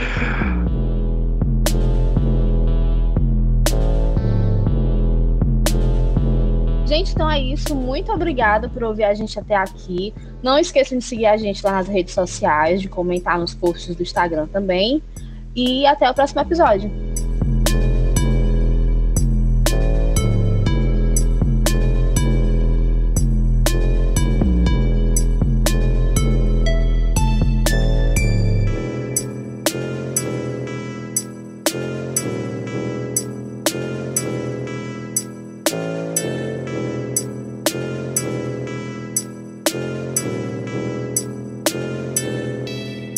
Olha, Lu, se você Ah. quiser história de umas malucas, tem uns aqui no WhatsApp. Como? Se você quiser história de psicopata, tem uns aqui no WhatsApp. É, isso aí vai ser Ele pra segunda repete. parte. Tem coragem de repetir. Ele, ele, ele é ousado. Vocês estão ouvindo esse, esse barulho? Eu tô, é da Pan. Deve ser meu ventilador. É da Pan. Muito bonito. Eu, eu no Ceará com o ventilador desligado pra não fazer barulho. A outra na Europa.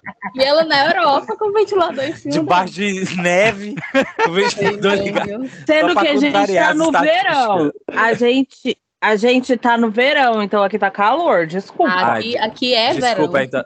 Desculpa, ela não tá debaixo de neve, ela tá agora na lama. Lá são duas estações, É, lama e neve. Eu tô na lama, por isso que eu tô aqui falando com você, Anderson. Aqui no Brasil só tem verão, pô.